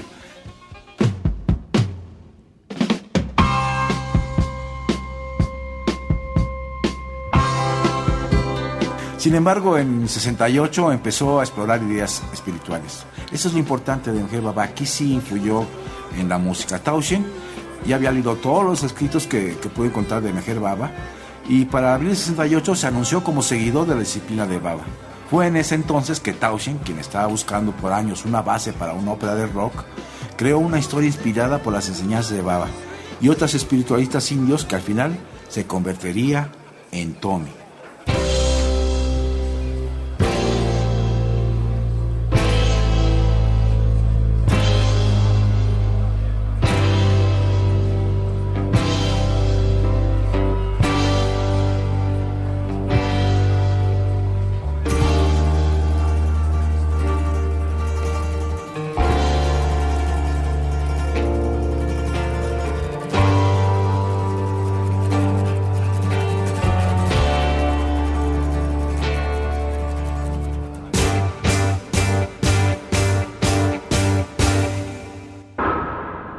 Consultar la imagen visite el sitio www.radiounam.unam.mx.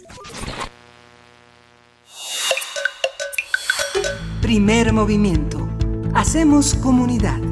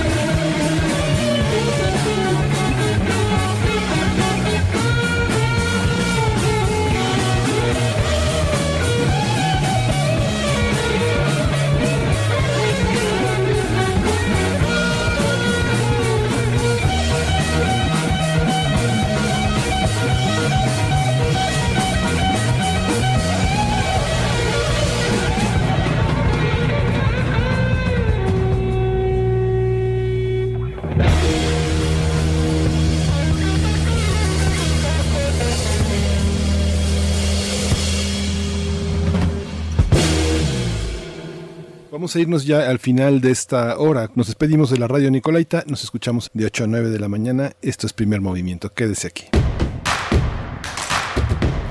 Encuentra la música de primer movimiento día a día en el Spotify de Radio UNAM y agréganos a tus favoritos.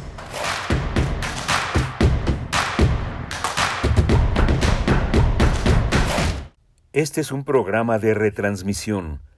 Las fechas o eventos mencionados no corresponden al mes en curso.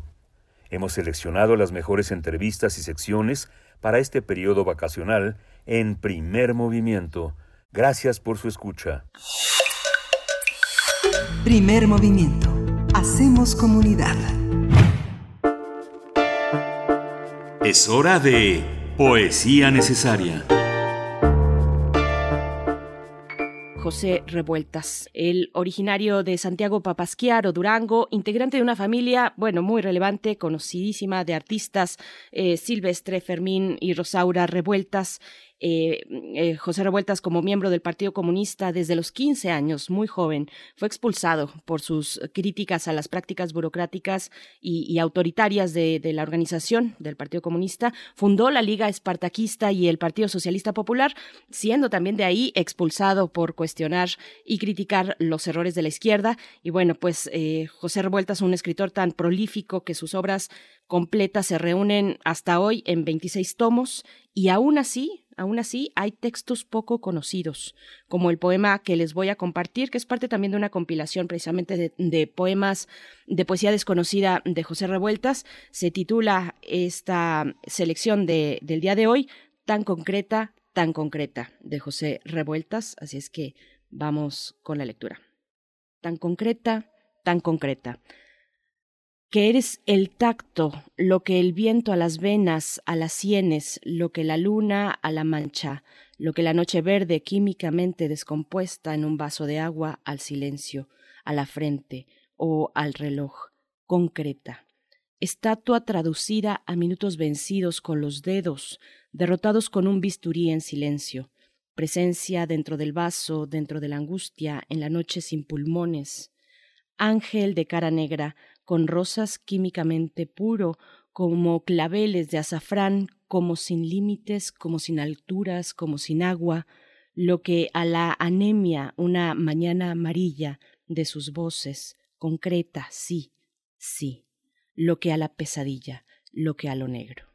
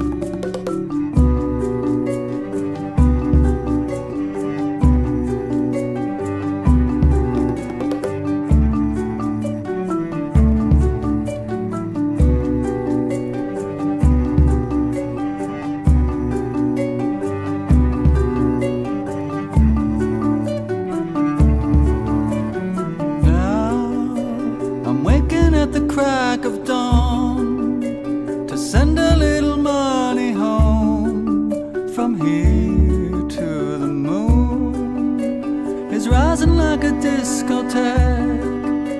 And now my bags are down and packed for traveling. Looking at happiness, keeping my flavor fresh. Nobody knows, I guess, how far I'll go.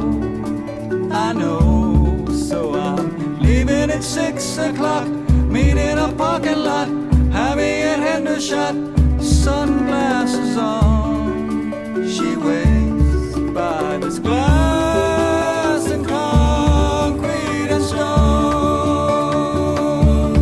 It is just a house, not a home. Skin that covers me from head to toe, except a couple tiny holes.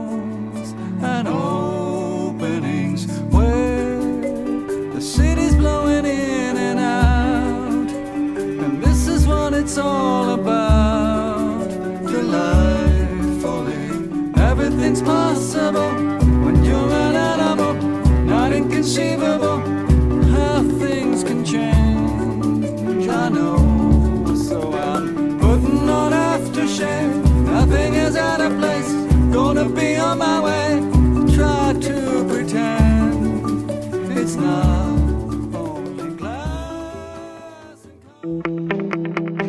La mesa del día. Nos acompaña ya en este jueves en la Mesa de Mundos Posibles Alberto Betancourt, doctor en Historia, profesor de la Facultad de Filosofía y Letras, como cada jueves para dar eh, apertura a posibilidades, a caminos distintos que están ahí, pero que a veces no los vemos, pero que son posibles, por supuesto, y que tienen mucha fuerza detrás. Doctor Alberto Betancourt, ¿cómo estás? Berenice, buenos días, muchas gracias por tus palabras. Buenos días, Miguel Ángel. Hola, Alberto. Un saludo a todos nuestros amigos que nos hacen el honor de escucharnos. Gracias, doctor Alberto Betancourt. La voracidad minera del capital, la mirada de Violeta Núñez. Cuéntanos, por favor. Sí, Berenice. Pues eh, quisiera yo abordar un tema que es eh, crucial, que se encuentra en el corazón de lo que es eh, la época en la que estamos viviendo.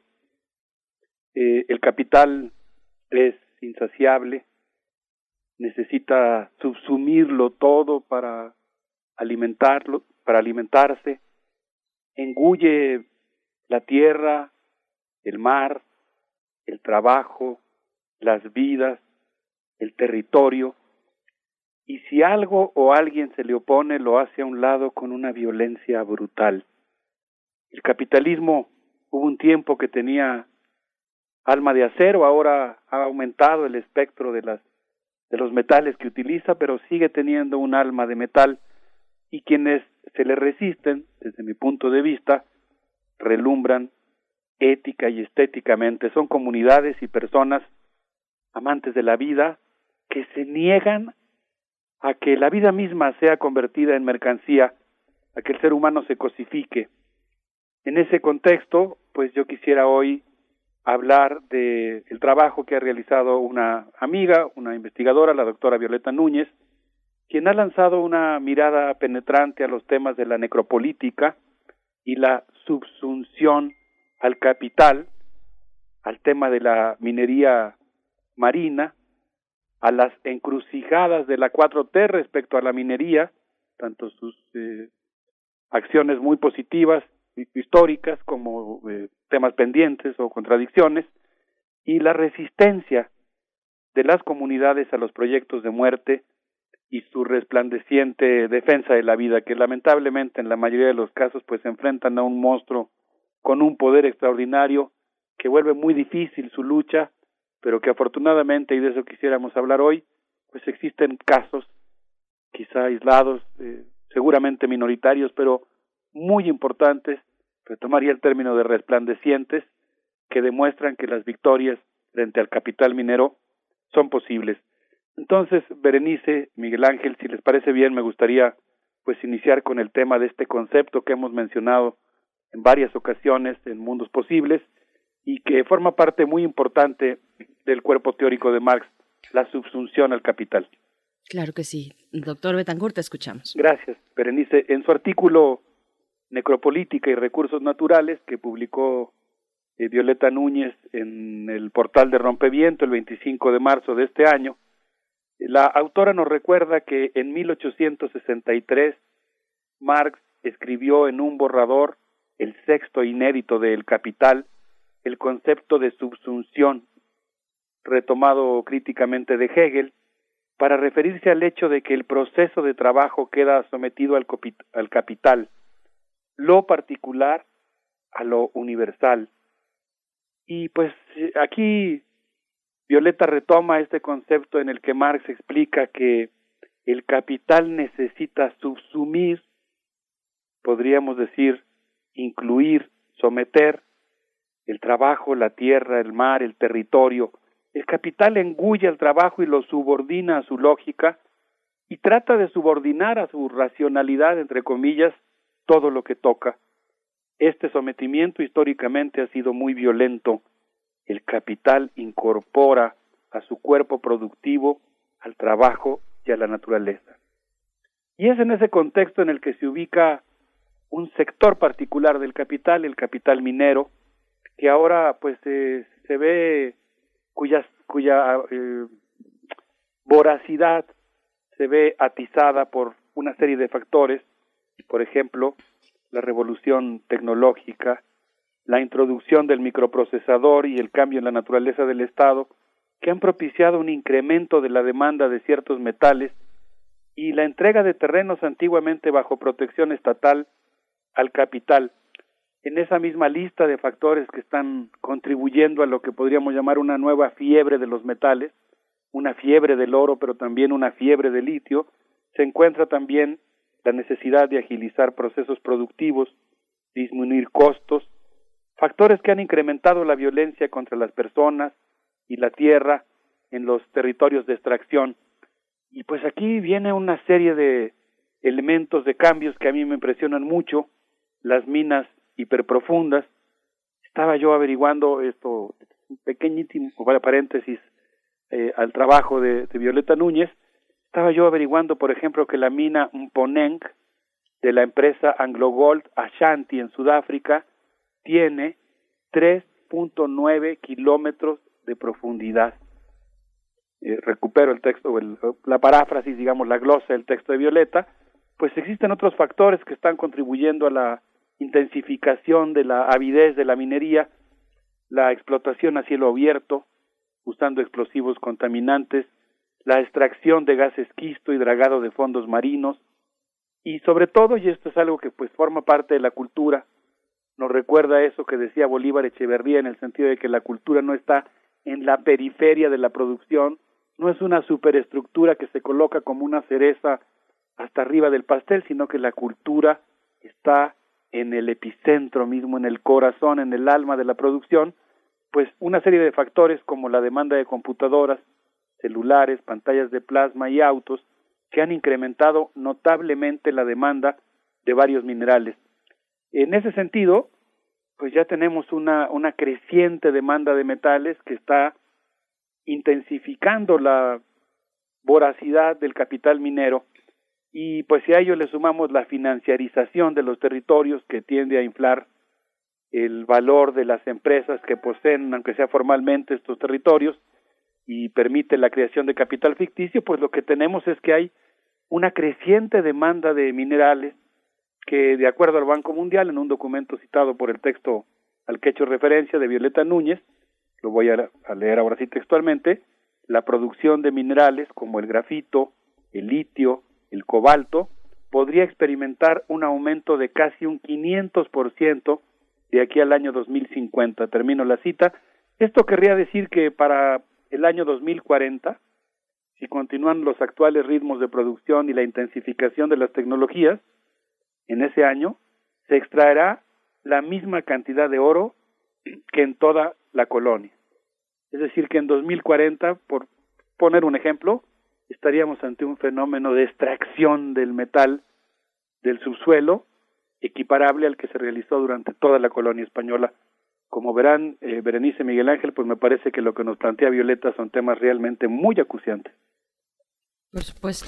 A mí lo que me sorprende, Alberto, es que yo no, no logro entender qué hay detrás de que ¿Por qué, se, ¿Por qué se tiene que sostener esta actividad y por qué se tienen que respetar esos convenios de, tan largo tiempo para, para las mineras que están eh, en, este, en este momento explotando los recursos del país?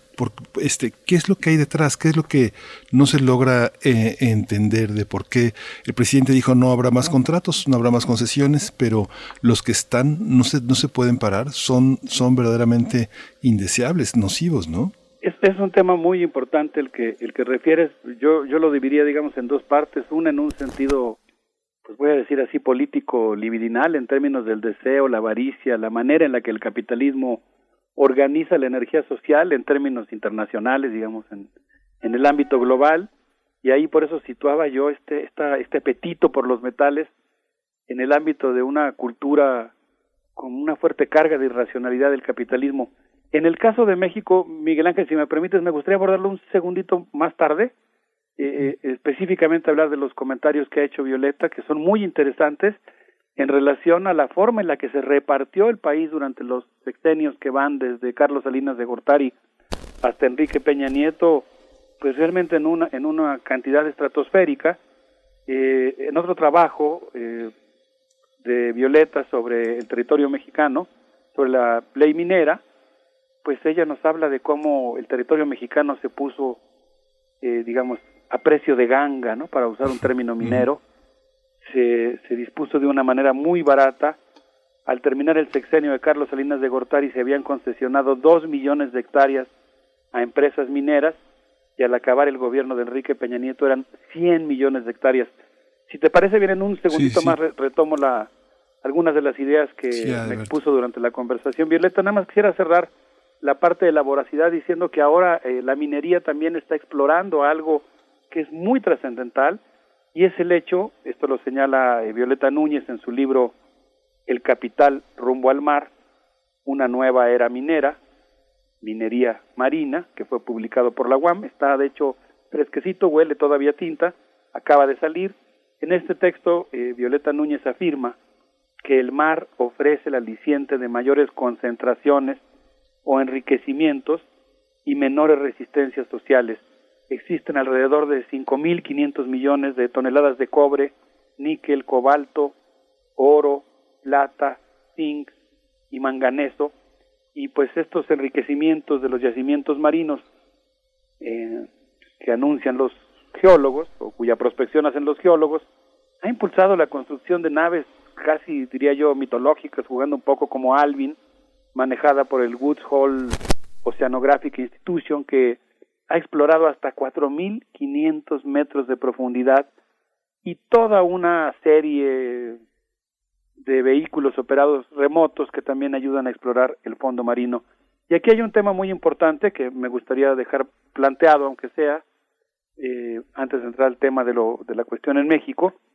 Según la Declaración de Principios que regula los fondos marinos y oceánicos y el subsuelo fuera de los límites de la, jurisdic- Jurisdicción Nacional de los Mares, es un documento signado en 1970, se considera que los yacimientos marinos deberán beneficiar a toda la humanidad y según la reglamentación actual solo se permite la prospección de, eh, de estos territorios, de estos yacimientos. Eh, actualmente se han otorgado permisos de exploración en varias zonas, por ejemplo Clarion Clipperton, que está ubicada entre México y Hawái, que está es pletórica de nódulos de manganeso como cobre, níquel y cobalto, ya hay una iniciativa que está ya elaborada un borrador, esto es muy peligroso, que pretende que la oficina eh, de fondos marinos de la Organización de Naciones Unidas, la Autoridad Internacional de los Fondos Marinos, autorice también la, la explotación de los fondos. Esto pues sería realmente dramático porque implicaría que ahora el capital, en este afán por devorarlo todo, se instalaría en los fondos oceánicos y tendríamos en los próximos años una notable expansión de minas en los mares eh, internacionales. Ya hay explotación marina, pero actualmente se practica en las zonas de mar patrimonial de los países. Y por eso Violeta Núñez en su libro y en la conversación que tuvimos a lo largo de la semana, me insistía mucho en un tema que es muy importante, la idea de que México forma parte de esta Autoridad Internacional de Fondos Marinos y es muy importante que se oponga a- al hecho de que se autorice, como eventualmente se prevé en el curso del próximo año, los próximos dos años, eh, la explotación de los yacimientos marinos. Pues doctor Alberto Betancourt, vamos precisamente a escuchar a la propia Violeta Núñez que nos hace el favor de, eh, pues, de hacer un acercamiento de lo que ya nos comentas, de lo que ya introduces y de lo que ella misma, pues, comparte de, de manera muy amplia en la plataforma de Rompeviento TV. Ahí están distintas entradas que tienen que ver precisamente con la minería y con el despojo, con el capitalismo y con una idea que yo dejo aquí para ti, doctor Alberto Betancourt, la idea de necropolítica, porque este también es un espacio que tiene un objetivo pedagógico, este espacio de primer movimiento, un poco que nos aclares al regreso de este audio que vamos a escuchar, eh, qué es la necropolítica, este concepto pues tan socorrido eh, recientemente eh, por muchos académicos, pensadores de este concepto de Membe, de Aquil Membe, pero vamos primero con el audio. Con mucho gusto. En este vamos a escuchar lo que nos dijo Violeta. Hola, muy buenos días, compañeros y compañeras de Radio UNAM. Les envío un saludo con todo el corazón. Mi nombre es Violeta Núñez, soy profesora investigadora de la Universidad Autónoma Metropolitana, Unidad Xochimilco. Quiero agradecer muchísimo este espacio a Mundos Posibles, a Alberto Betancourt, por este honor que tengo de que estemos hablando sobre parte del trabajo que hemos elaborado en torno a la minería en general y a la minería marina en particular. Le agradezco muchísimo el espacio y bueno, quisiera compartirles un texto que hemos elaborado breve sobre la minería marina que bueno, es un intento, no, no bien logrado, pero un intento al fin de un poema de lo que significa la minería del siglo XXI. La hemos denominado la mar mina del siglo XXI. Pasan los días, los años, las vidas y sigue siendo acechada. Nada ni nadie los detiene. Cambian rostros, nombres, nuevos colores arriban y sigues despertando esas ansias hacia ti oro, oro verde, oro negro, oro blanco, petróleo, petróleo verde, petróleo blanco. Cinco siglos después sigue siendo la gran mina. De ti hay que sacarte, extraerte, cortarte, mutilarte, tus dones, tus riquezas, tu vida. No importa si empobreces, si mueres, ellos te han cosificado. Comprarte, venderte, despojarte es su interés y no pararán. A ti, Madre Tierra, incorporarán a la mar, mina del siglo XXI. Y sabiendo que tu muerte será su muerte, nuestra muerte, aún así, nada ni nadie los detiene, ni su propia muerte. Fin. Este poema eh, lo escribí a propósito de la expansión minera sobre los fondos oceánicos. Espero que les guste y con todo el corazón se los comparto en este espacio de Mundos Posibles. Muchas gracias y muy lindo día. Muchas gracias a Violeta Núñez por, por esta generosidad, por enviarnos este poema de su autoría, por eh, pues darnos este, esta posibilidad de hablar de su trabajo, un trabajo que refleja pues algo fundamental cuando hablamos de minería o hablar de minería nos coloca en una especie de regresión constante, en una eh, cima empinada mm, de temas que ya eran escandalosos hace años y que siguen ahí siendo debatidos, doctor Alberto Betancourt. Sí, Berenice, cuántas, bueno, que, cuántos sentimientos, ¿no? Se, experimentan en el cuerpo cuando uno piensa en esta expansión del capital que podría ahora incrementar las, las minas marinas que ya existen en el mar patrimonial de los países, en las zonas económicas de uso exclusivo de los mares de los países, a las a los fondos marinos de las zonas internacionales, algo que, que tenemos que impedir si queremos eh, evitar la destrucción de esta preciosa rugosidad submarina que, que es una continuación de la terrestre y hay montañas, hay abismos, hay selvas de corales. Eh, si queremos evitar su destrucción, pues tenemos que frenar esta voracidad, eh, pues que está relacionada justamente con estos proyectos de muerte, ¿no? Con esta especie de de pulsión de muerte inmediatista que es capaz de destruir algo para obtener una ganancia inmediata, aunque eso signifique destruir la vida. Eh, retomando la, la preocupación, pues, trascendental que tenemos los mexicanos en relación a la forma en la que se concesionó el territorio a las empresas mineras en México, pues eh, la verdad es que se me ocurrió esta metáfora de que el territorio mexicano fue ofrecido a precio de ganga cuando leyendo el trabajo de Violeta Núñez, a quien por supuesto le agradecemos mucho su colaboración en Mundos Posibles, encontraba yo que eh, la apertura para la entrega de estas concesiones para que llegaran a un nivel tan tan extenso la hizo la reforma al artículo 27 constitucional impulsada por Carlos Salinas de Gortari, que dio lugar además a tres leyes secundarias, la de la tierra, la de aguas nacionales y la de minería, que auspiciaron la venta de suelo mexicano, insisto, a precio de ganga. Debo decir que, por ejemplo, en lugar de ponerle un porcentaje a las ganancias que obtienen las mineras, grabarlas para que eso garantizara también ingresos al Estado mexicano, lo que ocurrió fue que se vendieron las hectáreas eh, mexicanas entre 17 y 200 pesos. Es, eh, dice Violeta Núñez, un verdadero ejemplo de la, de la crematística, de la avaricia, ¿no? del afán por la riqueza en sí misma, eh, de la que hablaba Aristóteles. Eh, con el nuevo gobierno, estoy ahora pegándome la, al, al, análisis que hace Violeta, sí ha habido un cambio, nos dice ella, eh, y menciona varias cuestiones, me, las mencionó en una conversación telefónica. No se han entregado nuevas concesiones, eso es un tema muy importante, se canceló la mina Los Cardones, solamente una de las 24 mil existentes, pero pues como quiera que sea, se mandó un mensaje de moderación, digamos, a las, al, resto de las empresas mineras. El presidente llamó a las empresas mineras canadienses a pagar los impuestos que adeudan. No se declaró la minería como una actividad prioritaria en los planes nacionales de desarrollo y se eliminó la subsecretaría de minería. Son victorias eh, muy importantes, no podemos menospreciarlas, aunque pues ambos coincidíamos en la conversación en que son insuficientes. Yo le insistía un poco en, en, que yo siento que pues sí se le está dando un peso importante a la, a la industria minera a pesar de estas victorias reales que ella menciona y que creo que es muy importante tener en cuenta. Y entonces ella complementó también con algunas preocupaciones, afirmando que, pues no sé, por ejemplo, el primer subsecretario, cuando todavía existía la subsecretaría de, de minería, Francisco Quiroga, había sido gerente de la empresa Villacero, ahora ya, ya se fue de embajador, y mencionaba, por ejemplo, el caso de litio, ¿no? La empresa china Ganfeng Lithium, principal productora de litio en el mundo, estaba yo averiguando y me enteré que es proveedora de la quinta parte del litio que requiere la empresa Tesla, eh, que tiene la mejor tecnología para extraer este material en salmuera, en roca y en arcilla.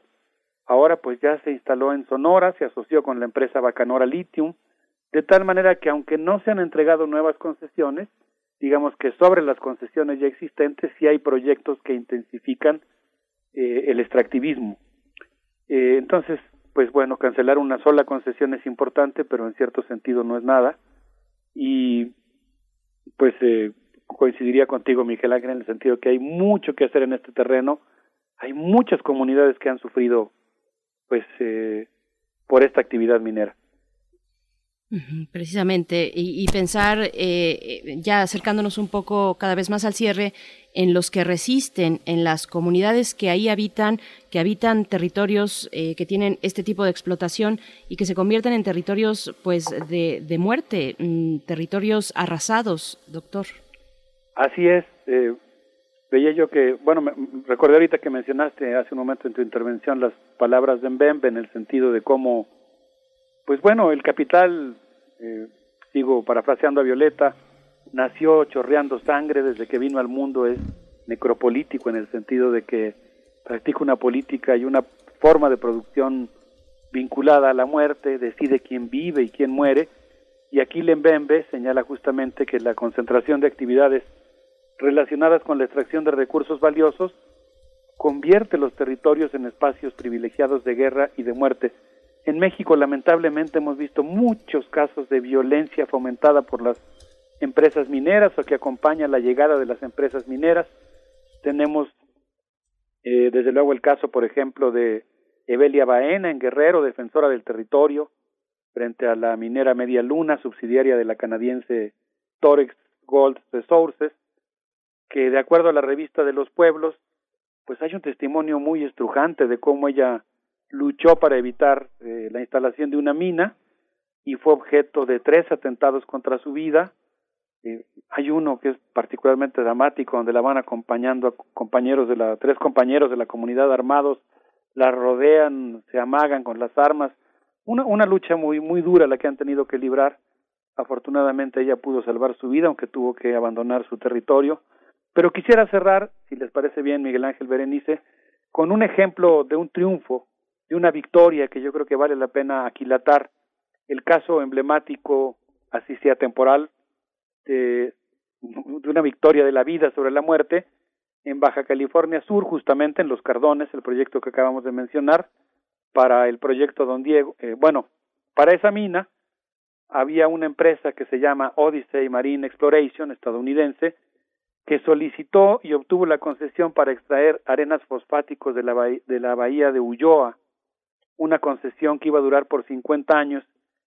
Eh, era una empresa que iba a trabajar intensivamente, iba a laborar 24 horas al día de los 365 días del año para obtener 7 millones de toneladas de arena fosfática anuales. Los cooperativistas pesqueros, los prestadores de servicios turísticos, algunas organizaciones ambientales, eh, la intervención de algunas autoridades, pero sobre todo de los pescadores y de los prestadores de servicio que intervinieron diciendo que ellos vivían de la mar, que quieren respetar al mar, a la madre mar, pues ellos protagonizaron un movimiento que, que logró pues revertir esta concesión, una concesión que por cierto está relativamente cerca de la de la isla Clipperton y de la zona que yo he mencionado que la Autoridad Marina Internacional abrió a exploración. Eh, la empresa demandó penalmente, según me contaba Violeta Núñez, a uno de los cooperativistas, a un periodista que escribía contra la minera. Pues básicamente la, la, acusación era por oponerse al desarrollo de la nación. El gobierno paró la, la concesión con dos manifestaciones de impacto ambiental. Eh, uno de los argumentos es que no había experiencia de minería marina en el mundo y consecuentemente pues se aplicaba el principio precautorio. Es una zona muy rica con tortuga marina, con ballenas, eh, pletórica de fauna, de vegetación. Y yo creo que este triunfo es muy importante porque pues nos hace ver, y en eso pues coincidiría con, con el comentario y la pregunta que hacías Miguel Ángel, eh, que venían ambas cosas juntas, eh, pues ojalá que las manifestaciones de impacto ambiental puedan detener no una, sino muchas más de las otras 23.999 empresas mineras que están trabajando en nuestro, en nuestro territorio. No digo que todas, pero por lo menos pues sí poner un listón un poquito más alto en cuanto al respeto a las normas ambientales y pues creo que en ese sentido pues hay muchas cosas pendientes. Sí es eh, algo, sí es algo eh, que, que, está que está pendiente, que yo creo que será parte de un proceso que el propio gobierno y sus gobernantes tendrán que asumir porque vienen, vienen muchas cosas, eh, están en la puerta, de, sobre todo, sobre todo el activismo indígena y la, y la violencia con la que han sido tratados los activistas, los ecologistas, ha sido atroz, Alberto, ¿no? Sí, como no, no, el recuento de barbarie, de violencia contra los activistas eh, ha sido tremendo, muy doloroso. Yo quise enfatizar hoy una victoria, quizá pues ahora sí que valga la expresión, es una pepita de oro, ¿no? Es un, es un granito reluciente en medio de muchas derrotas, de mucho dolor, pero yo creo que estas pepitas de oro, valga la expresión y la metáfora, valen mucho porque porque nos muestran que la victoria es posible, que la Secretaría de Medio Ambiente puede hacer eventualmente su trabajo, intervenir, obligar a las mineras a respetar el territorio. El hecho de que no se entreguen nuevas concesiones también tiene su valor porque esto implicaría que poco a poco, no en un sexenio ni, ni muy pronto, pero como quiera que sea, disminuiría un poco el número de las concesiones otorgadas. Estaba yo pensando para despedirnos, primero que me gustaría mucho mandar eh, un saludo a los dos buques de investigación científica de nuestra universidad, el Puma y el Justo Sierra. Una vez tuve el gusto de visitar el Puma. Creo que sería maravilloso poder hacer un mundos posibles en algún momento desde alguno de estos buques claro. de investigación científica Imagínate. encargados de cuidar nuestros mares. Mandar un saludo al Instituto de Geografía que nos hizo favor de difundir eh, el programa de primer movimiento del día de hoy. Y si les parece bien, a mí me gustaría que pues dedicáramos el final de esta sección de Mundos Posibles de hoy eh, a, pues a los mineros, particularmente a las familias de los mineros de pasta de conchos, y que pues pudiéramos escuchar esta canción de Víctor Manuel que se llama La Planta 14, con un abrazo muy cariñoso de nuestra parte para todos los trabajadores mineros de nuestro país y sobre todo para las familias de pasta de conchos. Sí. Bien, pues con esto nos despedimos eh, en este jueves de Mundos Posibles. Eh, gracias, Alberto Betancourt. En ocho días nos volvemos a encontrar aquí. Muchas gracias. Un abrazo, Berenice Miguel Ángel. Amigos del auditorio, vamos a escuchar la planta 14. Hasta pronto, Alberto.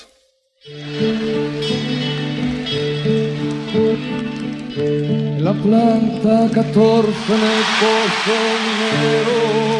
pozo la tarde amarilla tres hombres no volvieron. Hay sirenas, lamentos, acompasados ayes a la boca del pozo. Dos mujeres de luto anhelando dos cuerpos y una madre que rumia su agonía en silencio. Es el tercero. Las diez la luna clara se refleja en las sortijas del patrón recién llegado, con sombrero gravedad y su aburrido gesto. Ha sido el primero, vendrán gobernadores, alcaldes, ingenieros, tratarán de calmar la presentida viuda que se muerde el pañuelo. No sabrán acercarse a la madre que les mira con los ojos resecos. A las doce el patrón mirará su reloj, los otros ya se fueron. Y en un punto y aparte esbozará un fastidio mientras piensa, pero ¿dónde están estos? Ha llegado tu relevo de bomberos y a la una menos diez de la noche el primer muerto.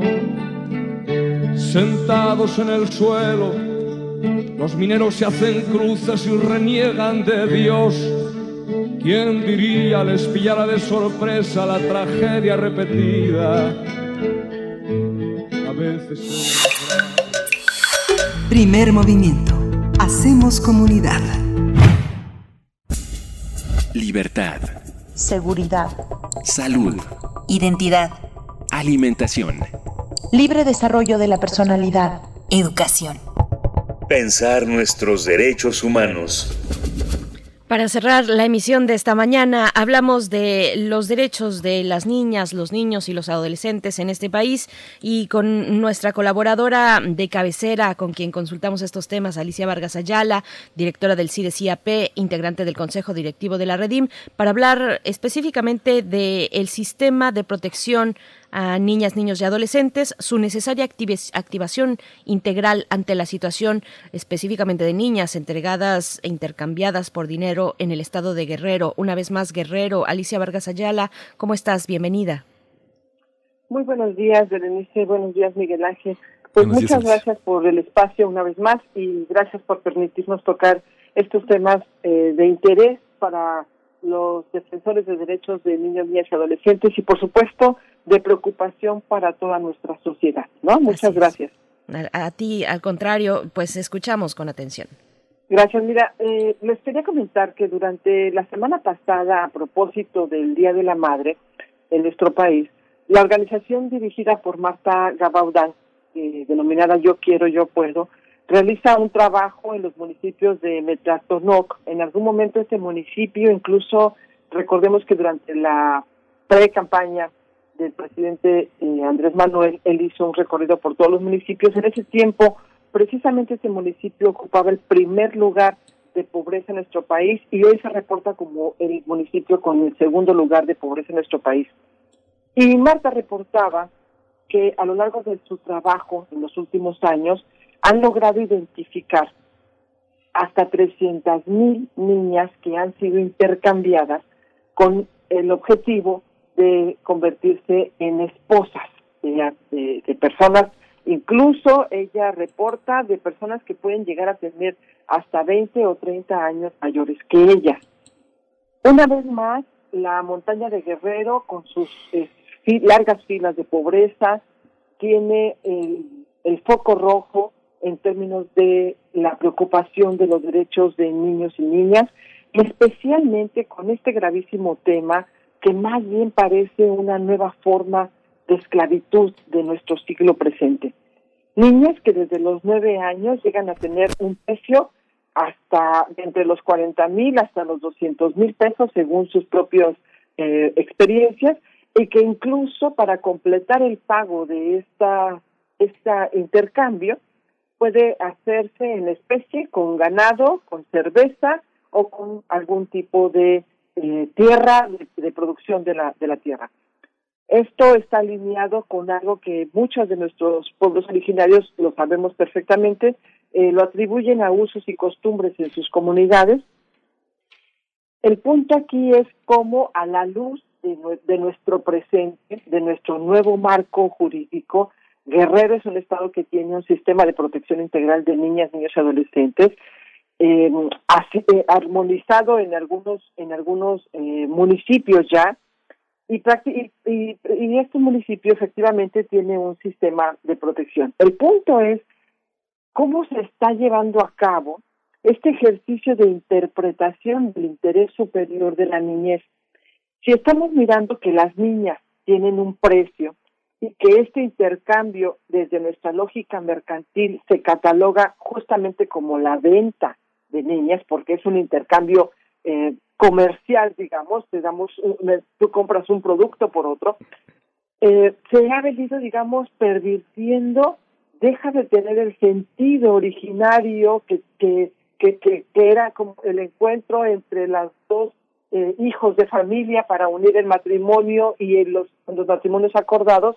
Y por supuesto, nosotros eh, eh, desde, desde esta perspectiva, a la luz de los nuevos tiempos, nos vemos obligados a mirar estas condiciones y estos contextos desde otra lógica. Desde otra lógica porque lo importante y lo urgente es trabajar en el desarrollo integral, en el desarrollo eh, de una de una infancia que a, a la cual le vamos a delegar y le estamos apostando el futuro de nuestro país. Lo importante entonces es identificar cómo los usos y costumbres de estas comunidades han normalizado desde hace muchos años las uniones de los adultos con las niñas y que a pesar de que las legislaciones estatales y federales ya prohíben el casamiento a menores de 18 años, una vez más nos encontramos en un contexto en que las niñas son vendidas. Y no solamente eso, sino que además, una vez que se logra configurar este proceso de intercambio, las niñas también son eh, están obligadas a trabajar para esta familia que la adquirió como pago por ella. Es decir, lo que se pagó lo tienen que retribuir porque adquieren una deuda y esta deuda es pagada con su trabajo, con los hijos, con el servicio que le van a ofrecer a la familia. Esto sin duda se podría considerar bajo las nuevas normativas, bajo las nuevas decisiones, con nuestras nuevas perspectivas, incluso como una criminalización y hasta una doble esclavitud. Sin duda los niños han sido invisibles a los ojos del gobierno. Y esta frase la repito porque la presenta justamente la presidenta de la Comisión de Niñez y Adolescencia del Senado de la República, la, la, panista Ma- Marta Elena García. Si nuestra senadora reporta que los niños han sido invisibles para este gobierno, tenemos una preocupación extra, porque entonces ni siquiera podemos contar con que los el aparato gubernamental con su con su poderío y su estructura y su y todo su andamiaje eh, eh, legal pueda acceder y llegar a proteger a niñas, niños y adolescentes de este municipio tan abandonado. Una gravísima situación es que las autoridades permanezcan apáticas.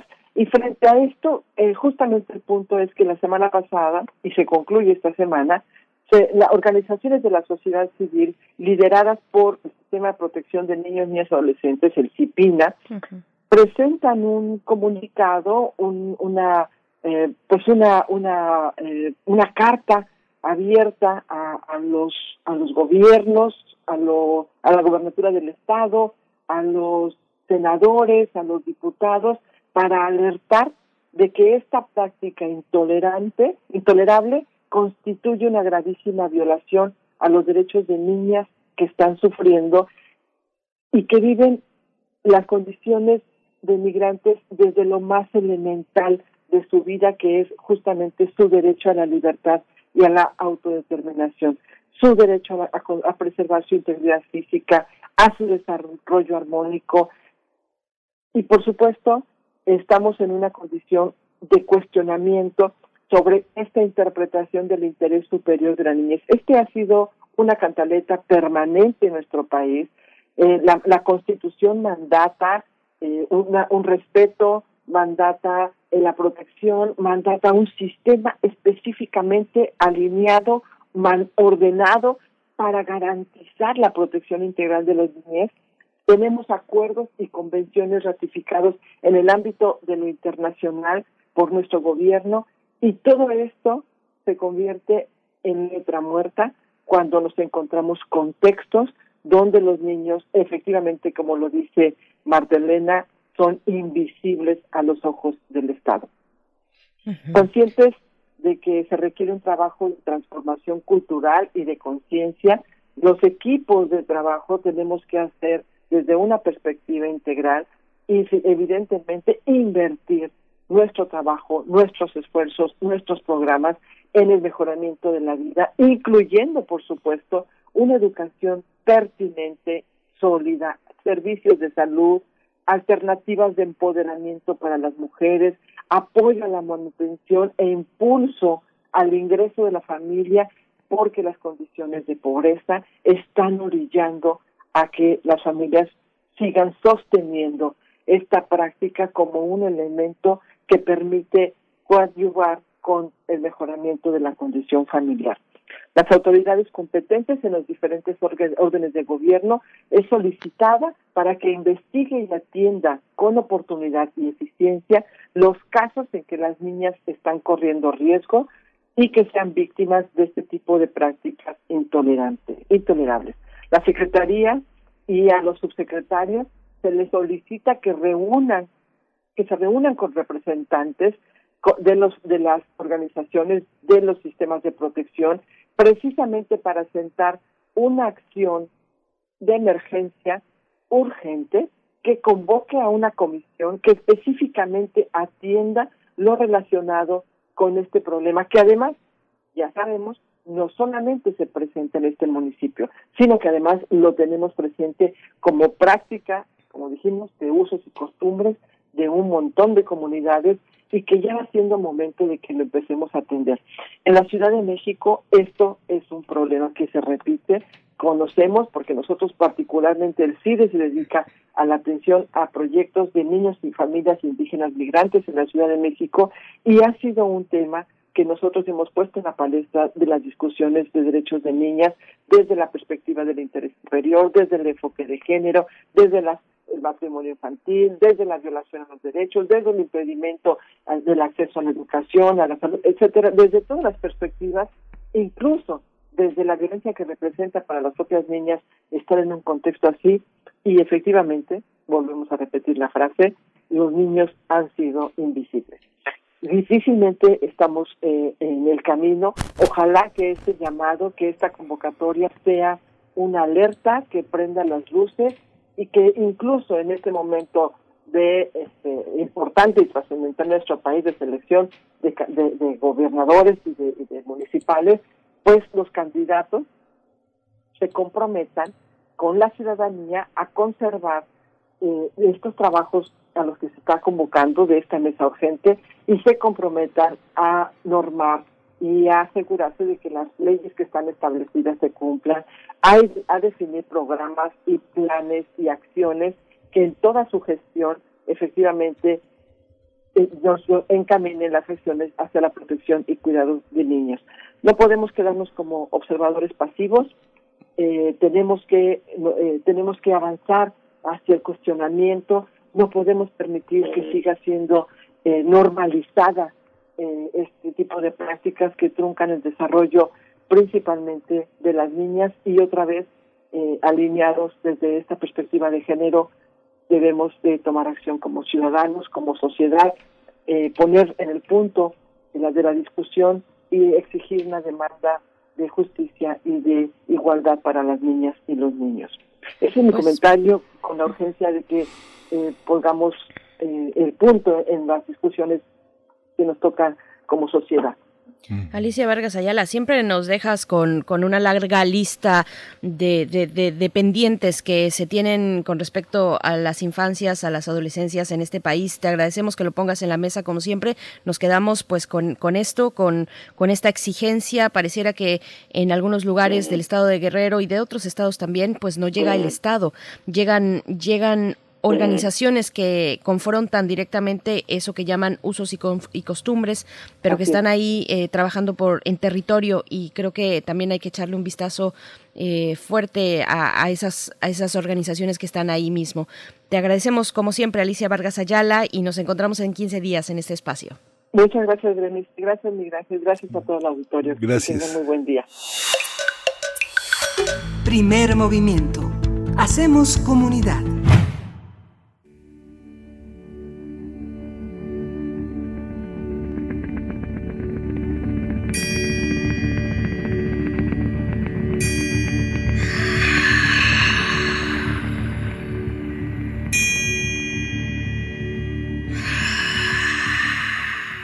Oscuro como un pantano, es el rostro de la madre.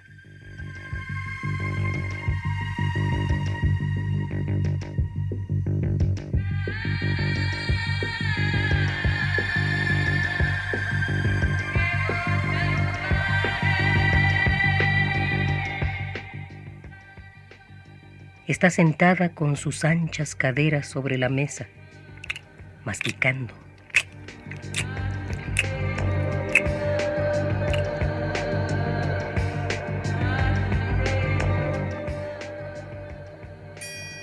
Contra la pared se apoya el reloj de pie, un gigante que marca las horas sin pausa, las horas del arrepentimiento, las horas de las oraciones, las horas del crepúsculo, las horas de la mañana, el día con sus horas y la noche.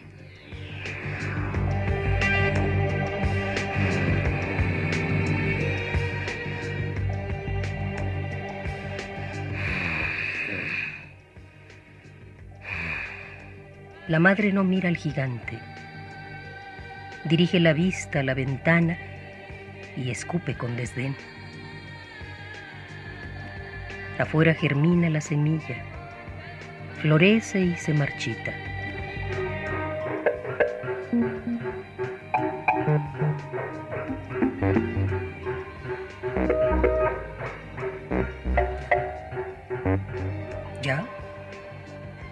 En el oscuro pasillo se mueve una sombra escuálida. Su marido.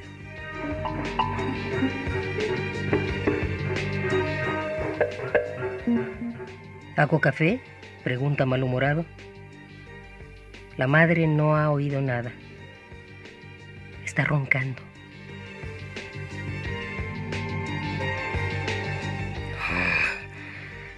Y mientras ronca, pare tres hijos. El niño está muerto. Las dos niñas viven. El hombre coge a las niñas y las lleva a la habitación donde ya hay muchos niños.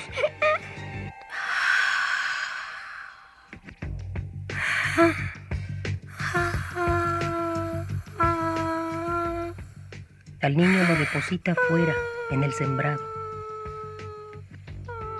La madre se ha despertado y mastica de nuevo.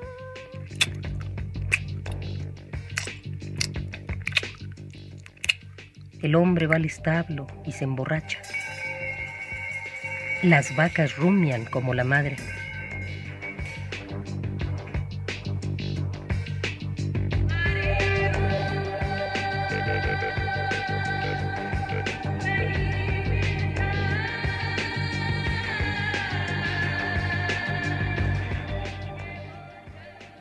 El hombre sacrifica una vaca. La madre se la come y él y los hijos. La simiente germina. Todos comen pan y beben a cucharadas la leche de la madre y de las vacas.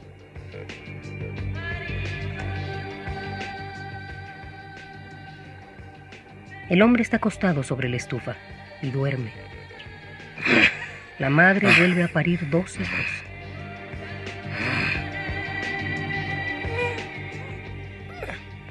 Las vacas rumian. El padre sacrifica a la madre. Se la come con los hijos. También el perro recibe un pedazo.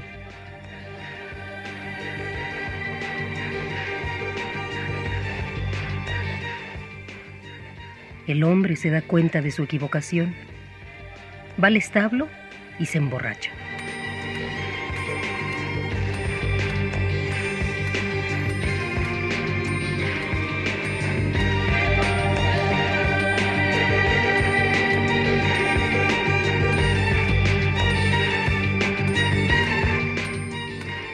Mientras tanto, la hija mayor trepa a la mesa.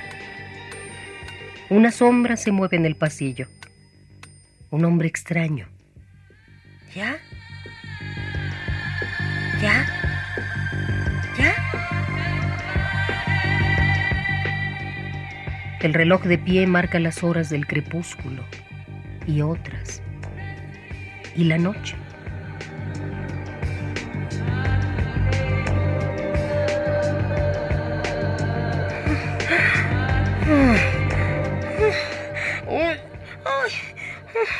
La hija pare dos hijos. Cuando el padre regresa y ve todo, llora un poco.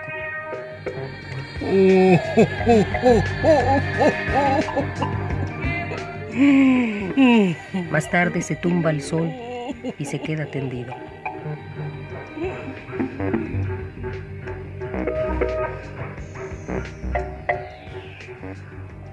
El desconocido le entierra bajo la simiente que germina. La hija mastica.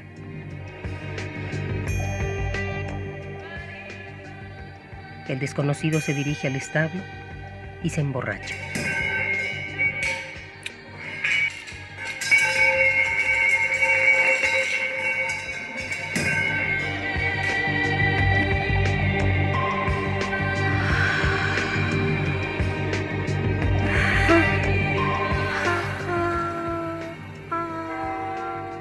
Del espejo en el espejo, de Mijael Ende.